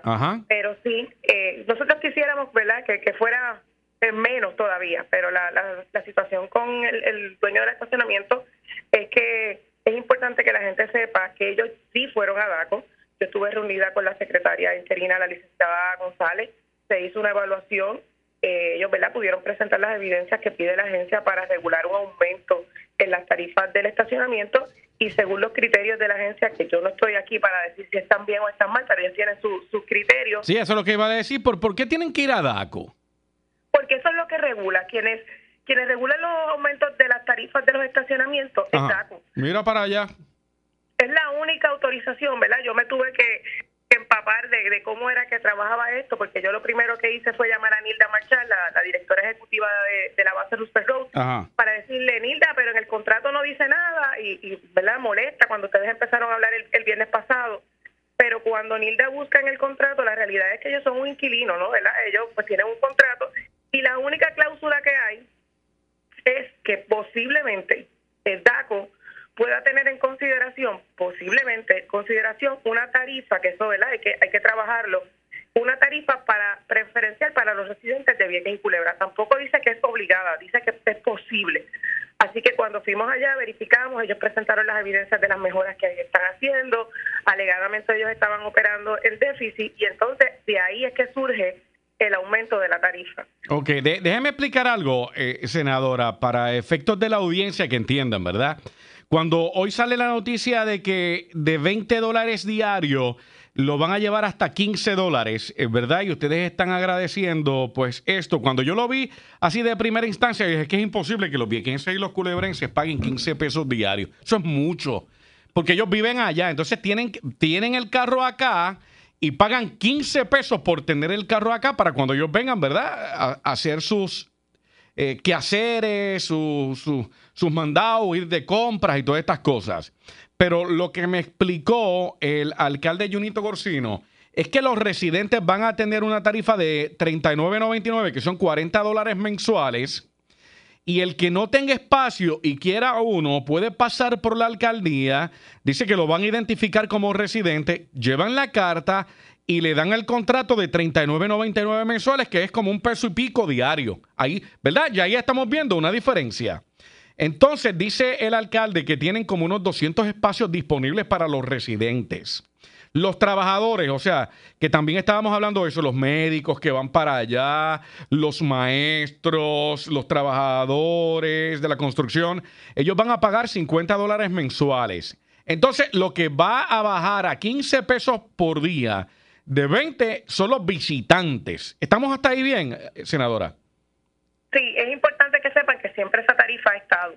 Lo que ¿verdad? se logró es que no se aumente. Esa siempre ha sido la tarifa de los residentes de Vieques y Culebra, 35 dólares más el IBU 39.99, que sale, como bien tú dices, 1.30 y pico Uno treinta y pico, sí. diario. Y entonces lo- lo- los trabajadores y las personas que puedan demostrar que tienen que dar algún servicio en la isla, municipio.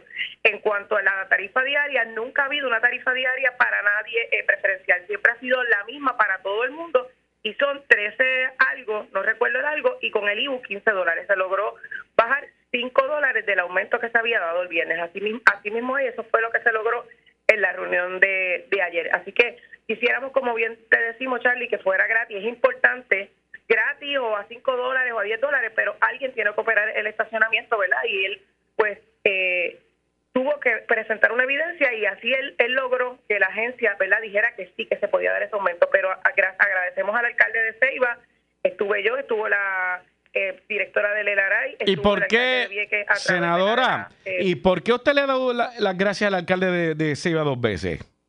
Porque el alcalde de Ceiba fue quien convocó esa reunión. No. Y él, aunque es el anfitrión, yo tengo que reconocer que muchas veces los alcaldes no se preocupan por cosas, aunque está en su pueblo, no necesariamente afecta directamente a su gente. Así que él desprendidamente sacó de su tiempo, nos convocó, dio las facilidades de la alcaldía y estuvo no solamente pendiente, sino estuvo allí, estuvo hablando y estuvo tratando, ¿verdad? Y, y ayudó a resolver esta situación. Así que yo tengo que darle las gracias porque, aunque es parte de, porque las propiedades están en su municipio, pues no son tanto los sus residentes los que se afectan, pero allí estuvo con nosotros pendientes y dándonos la mano para que este acuerdo se diera. Y esas cosas Eso vale, eso vale, está bien. Bueno. hay que agradecerle. Así que estamos contentos y es importante que la gente sepa que lo del estacionamiento no tiene que ver nada con HMS Ferry, porque a veces escucho que eh, unen una cosa con la otra. Las situaciones con la lancha es una compañía y el estacionamiento es otra. Ya se trabajó con el estacionamiento, ahora se está trabajando con eh, la situación de la lancha. También el alcalde de Vieques nos dijo que tuvo una reunión, muy buena en la mañana de ayer con la secretaría de DITOP y con la gente de HMS Ferry, donde él presentó una eh, una- unas mejoras, ¿verdad? Unos puntos para mejorar estas situaciones que surgieron en el fin de semana y estamos, ¿verdad? Eh, tanto HMS Ferris como nosotros esperanzados de que se puedan llegar a esos acuerdos para mejorar esta situación y vamos a seguir trabajando para que, ¿verdad? Los, los residentes de ambas islas no tengan que pasar por estas situaciones, especialmente cuando vienen los fines de semana largos. Ok. Bueno, pues tremendo. Senadora, gracias. Salió entonces satisfecha, ¿verdad? De la reunión. Estamos contentos, sí, vamos a estar Sí. siempre pendientes y gracias a ustedes también por, por siempre estar pendientes a, a estas situaciones que ocurren y que nosotros ¿verdad? podamos actuar sobre ello. Y algo bien importante que salió de esta reunión es que cuando vayan a hacer este tipo de, de aumentos, aunque ellos no nos tienen que notificar a nosotros, y en especial los alcaldes, que son ¿verdad? Los, los, los primeros que, que reciben este cantazo, como decimos nosotros, que se reúnan con nosotros, ¿verdad? Es verdad, es verdad. Y eso lo acordamos allí ayer. Así que eso es bueno, eso son Es buenas verdad. noticias. Cada vez que vaya a haber alguna situación, antes de tomar la decisión, se van a reunir con nosotros para nosotros poder decirle esto es bueno, esto no es bueno, vamos a evaluarlo porque esto afecta a nuestra gente. Así que Oiga, senadora, salieron. a María, a María. No, no invitó al, al senador Javier Aponte a esa reunión. Ay, bendito, yo no, yo, No, que yo a- no, no- no los invité, yo soy- A María. estuve allí, yo estuve allí. A María. Él dijo, no, a mí no me invitan para eso. Yo, yo le pregunté, ¿y usted está invitado? Me dijo, no, a mí no me invitan. Él estuvo, él ha estado en varias actividades con nosotros y él, él, él siempre ha sido bien recibido. A mí y por- tampoco me invitan otras personas tampoco, así que ¿Y por eso qué es parte usted- de- y a veces pues me ¿Y meto por qué de- no lo invita, senadora? ¿No lo quiere? A su compañero del Senado. Mi compañero del Senado y, y estamos trabajando, y él trabaja y yo trabajo y cada cual ¿verdad? hace hace su, su desempeño como nos solicitó el pueblo. A María. Pero seguimos trabajando. A María. No lo quiere. No, no, no, no. Él es el compañero senador y, y tiene su, ¿verdad? su agenda de trabajo y yo tengo la, la mía. Esas fueron las expresiones de la senadora Marisa Jiménez. Enhorabuena, por lo menos 5 dólares menos, porque 20 dólares diarios. Primero, esto desincentiva el turismo. Y segundo, que es un dolor de cabeza para los residentes de Vieques y Culebra que tienen que llegar a la Isla Grande para hacer gestiones. Vamos a ver qué termina ocurriendo con todo esto y cómo se le hace justicia al viequense y al culebrense, ustedes pendientes a la red informativa. La red le informa. Vamos a la pausa, regresamos a la parte final del noticiero estelar de la red informativa. La red le informa. Bueno, señores, regresamos esta vez a la parte final del noticiero estelar de la red informativa de Puerto Rico. ¿Cómo está Estados Unidos? ¿Cómo está el mundo a esta hora de la tarde? Vamos con DN, nos tienen un resumen completo sobre lo más importante acontecido en el ámbito nacional e internacional.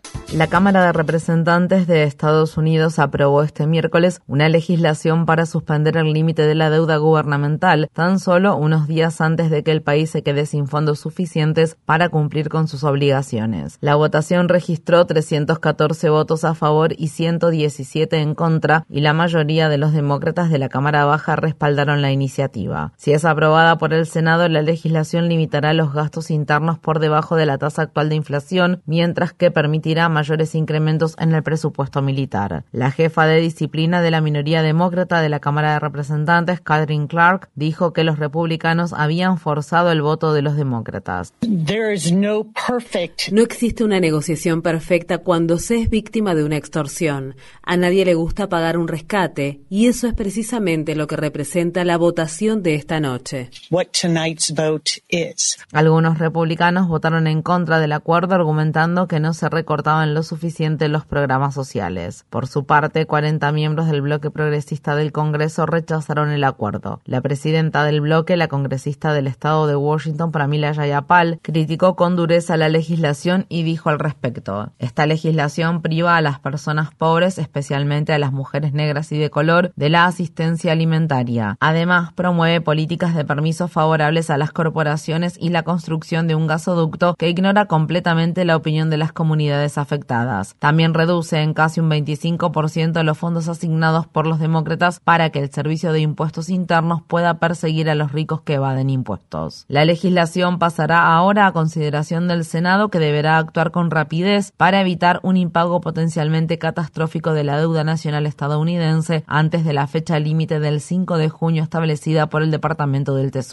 En Sudán, al menos 19 personas murieron y más de 100 resultaron heridas luego de que proyectiles disparados desde un tanque impactaran en un mercado de un barrio situado al sur de la capital del país, Khartoum. El mortal ataque ocurrió después de que el ejército de Sudán anunciara su retirada de las negociaciones de alto el fuego con el grupo paramilitar Fuerzas de Apoyo Rápido, las cuales estaban siendo mediadas por Estados Unidos y Arabia Saudí. El Programa Mundial de Alimentos de la ONU informó el miércoles que trabajadores humanitarios lograron acceder por primera vez desde que estallaron los combates el 15 de abril a la población civil que reside en el área metropolitana de Jartum. Según la organización, durante los próximos meses el conflicto en Sudán podría aumentar en unos 2,5 millones el número de personas que se enfrentan a la inseguridad alimentaria. Las autoridades ucranianas informan que bombardeos nocturnos rusos en la ciudad de Kiev causaron la muerte de tres personas, incluida una madre y su hija de 11 años. Por su parte, funcionarios prorrusos afirmaron que cinco personas murieron a causa de ataques de artillería en una localidad ocupada por Rusia en el este de Ucrania. Rusia también afirmó que drones ucranianos atacaron dos refinerías de petróleo ubicadas cerca de las principales terminales de exportación de petróleo del país, lo que provocó un incendio de gran magnitud en una de las refinerías. En la ciudad de Washington, D.C., el portavoz de la Casa Blanca, John Kirby, anunció que el gobierno de Biden enviará a Ucrania otros 300 millones de dólares en equipamiento militar que incluye más misiles Patriot de defensa aérea, misiles antiaéreos Stinger y municiones. Corea del Norte ha fracasado en su primer intento de poner un satélite espía en órbita. El miércoles un cohete norcoreano se estrelló en el mar al oeste de Corea del Sur después de que, según se informa, la segunda etapa del cohete perdiera impulso. Kim Yo-young, la influyente hermana del líder norcoreano Kim Jong-un, dijo que Corea del Norte intentará más lanzamientos de satélites. El lanzamiento del cohete activó las sirenas antiaéreas en Corea del Sur y Japón. En la ciudad de Seúl, una alerta presidencial enviada a todos los teléfonos móviles advirtió a 10 millones de ciudadanos que se prepararan para una posible evacuación, lo que generó pánico entre la población. El alcalde de Seúl defendió la emisión de la alerta.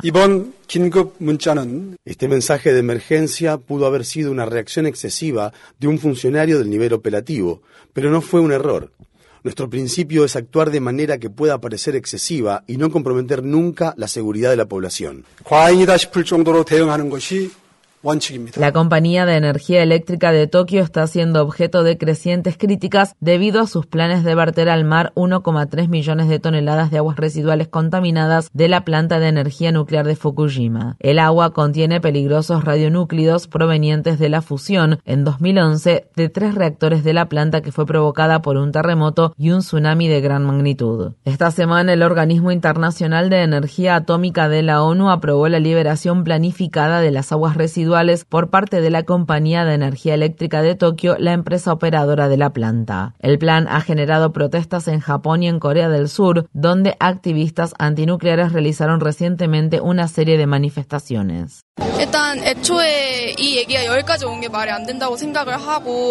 No puedo creer que el plan del gobierno japonés de liberar agua contaminada con energía nuclear haya llegado tan lejos. El impacto en nuestros océanos y en el resto del Pacífico será enorme. Por eso creo que Corea del Sur y los países vecinos deberían trabajar en forma conjunta para posponer la decisión de verter al mar agua contaminada con sustancias radiactivas. En Estados Unidos, en el estado de Tennessee, una mujer de 32 años fue sometida a una histerectomía de emergencia después de que el personal médico se negara inicialmente a brindarle servicios de aborto para interrumpir su embarazo de alto riesgo. Myron Hollis no podrá concebir hijos después de la intervención quirúrgica. Hollis fue finalmente sometida a la cirugía casi una semana después de haber sido admitida en un hospital de Tennessee por sangrado excesivo y pudo sobrevivir luego de recibir una gran transfusión de sangre. La ley de Tennessee penaliza la realización de un aborto como un delito grave punible con hasta 15 años de prisión y solo establece una excepción limitada en casos de emergencias médicas. Mientras tanto, el gobierno de Biden afirma que está reconsiderando el plan de trasladar la sede del Comando Espacial de Estados Unidos al estado de Alabama debido a la prohibición casi total de los abortos en ese estado. En respuesta, los legisladores republicanos de Alabama amenazaron con congelar el gasto federal en la sede temporal del Comando Espacial situada en la ciudad de Colorado Springs, estado de Colorado. En Estados Unidos, en el estado de Georgia, un equipo SWAT de la policía allanó este miércoles una casa de la ciudad de Atlanta y arrestó a tres dirigentes de la organización Atlanta Solidarity Fund. La organización sin fines de lucro ha estado recaudando dinero para pagar la fianza de manifestantes que se oponen a la construcción de un gran centro de capacitación policial conocido como Cop City. Diversos abogados afirman que las redadas y los arrestos en la sede de Atlanta Solidarity Fund no tienen precedentes. Kamau Franklin de la organización Community Movement Builders habló este miércoles en una movilización que se llevó a cabo frente a la cárcel del condado de DeKalb. No nos dejaremos intimidar, no nos detendrán, no impedirán que nos organicemos, no permitiremos que una y otra vez utilicen la única herramienta que pueden utilizar para detenernos, la brutalidad de su fuerza policial. Lucharemos aquí en la ciudad de Atlanta, lucharemos en el estado de Georgia, convocaremos a nuestras caravanas y organizadores para que recorran el país una vez más con el fin de detener la construcción del Cop City.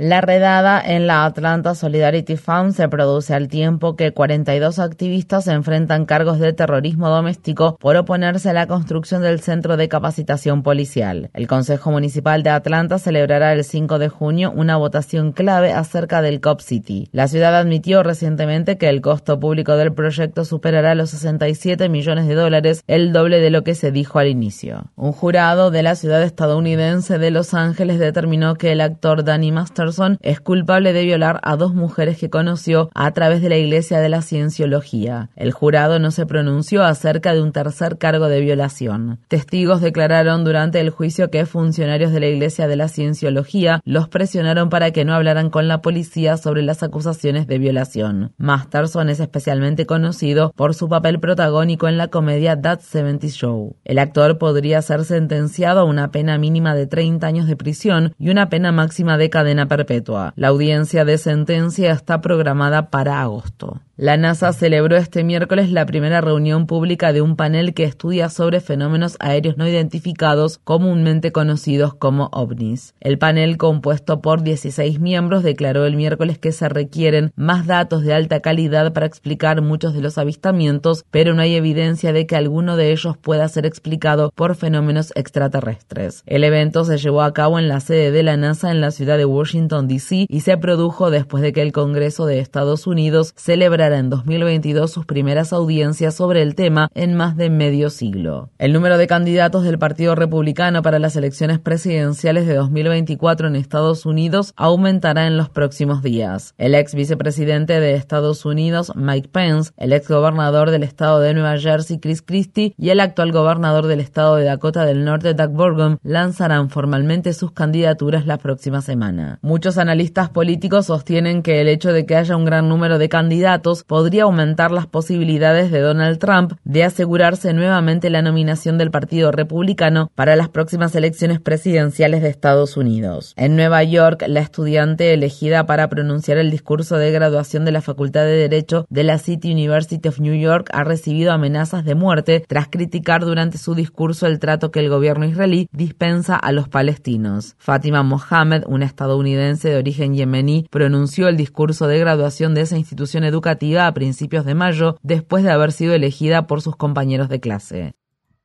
La red le informa. Bueno, señores, enganchamos los guantes. De ser necesario, interrumpiremos la programación en fin de semana. De no ser así, regresamos el próximo lunes a la hora acostumbrada, cuando nuevamente a través de Cumbre de Éxitos 1530, de X61, de Radio Grito, del 1480 y de Red 93, que son las emisoras que forman parte de la red informativa de Puerto Rico, le vamos a llevar a ustedes resumen de noticias de mayor credibilidad en el país. Hasta entonces, que la pasen bien.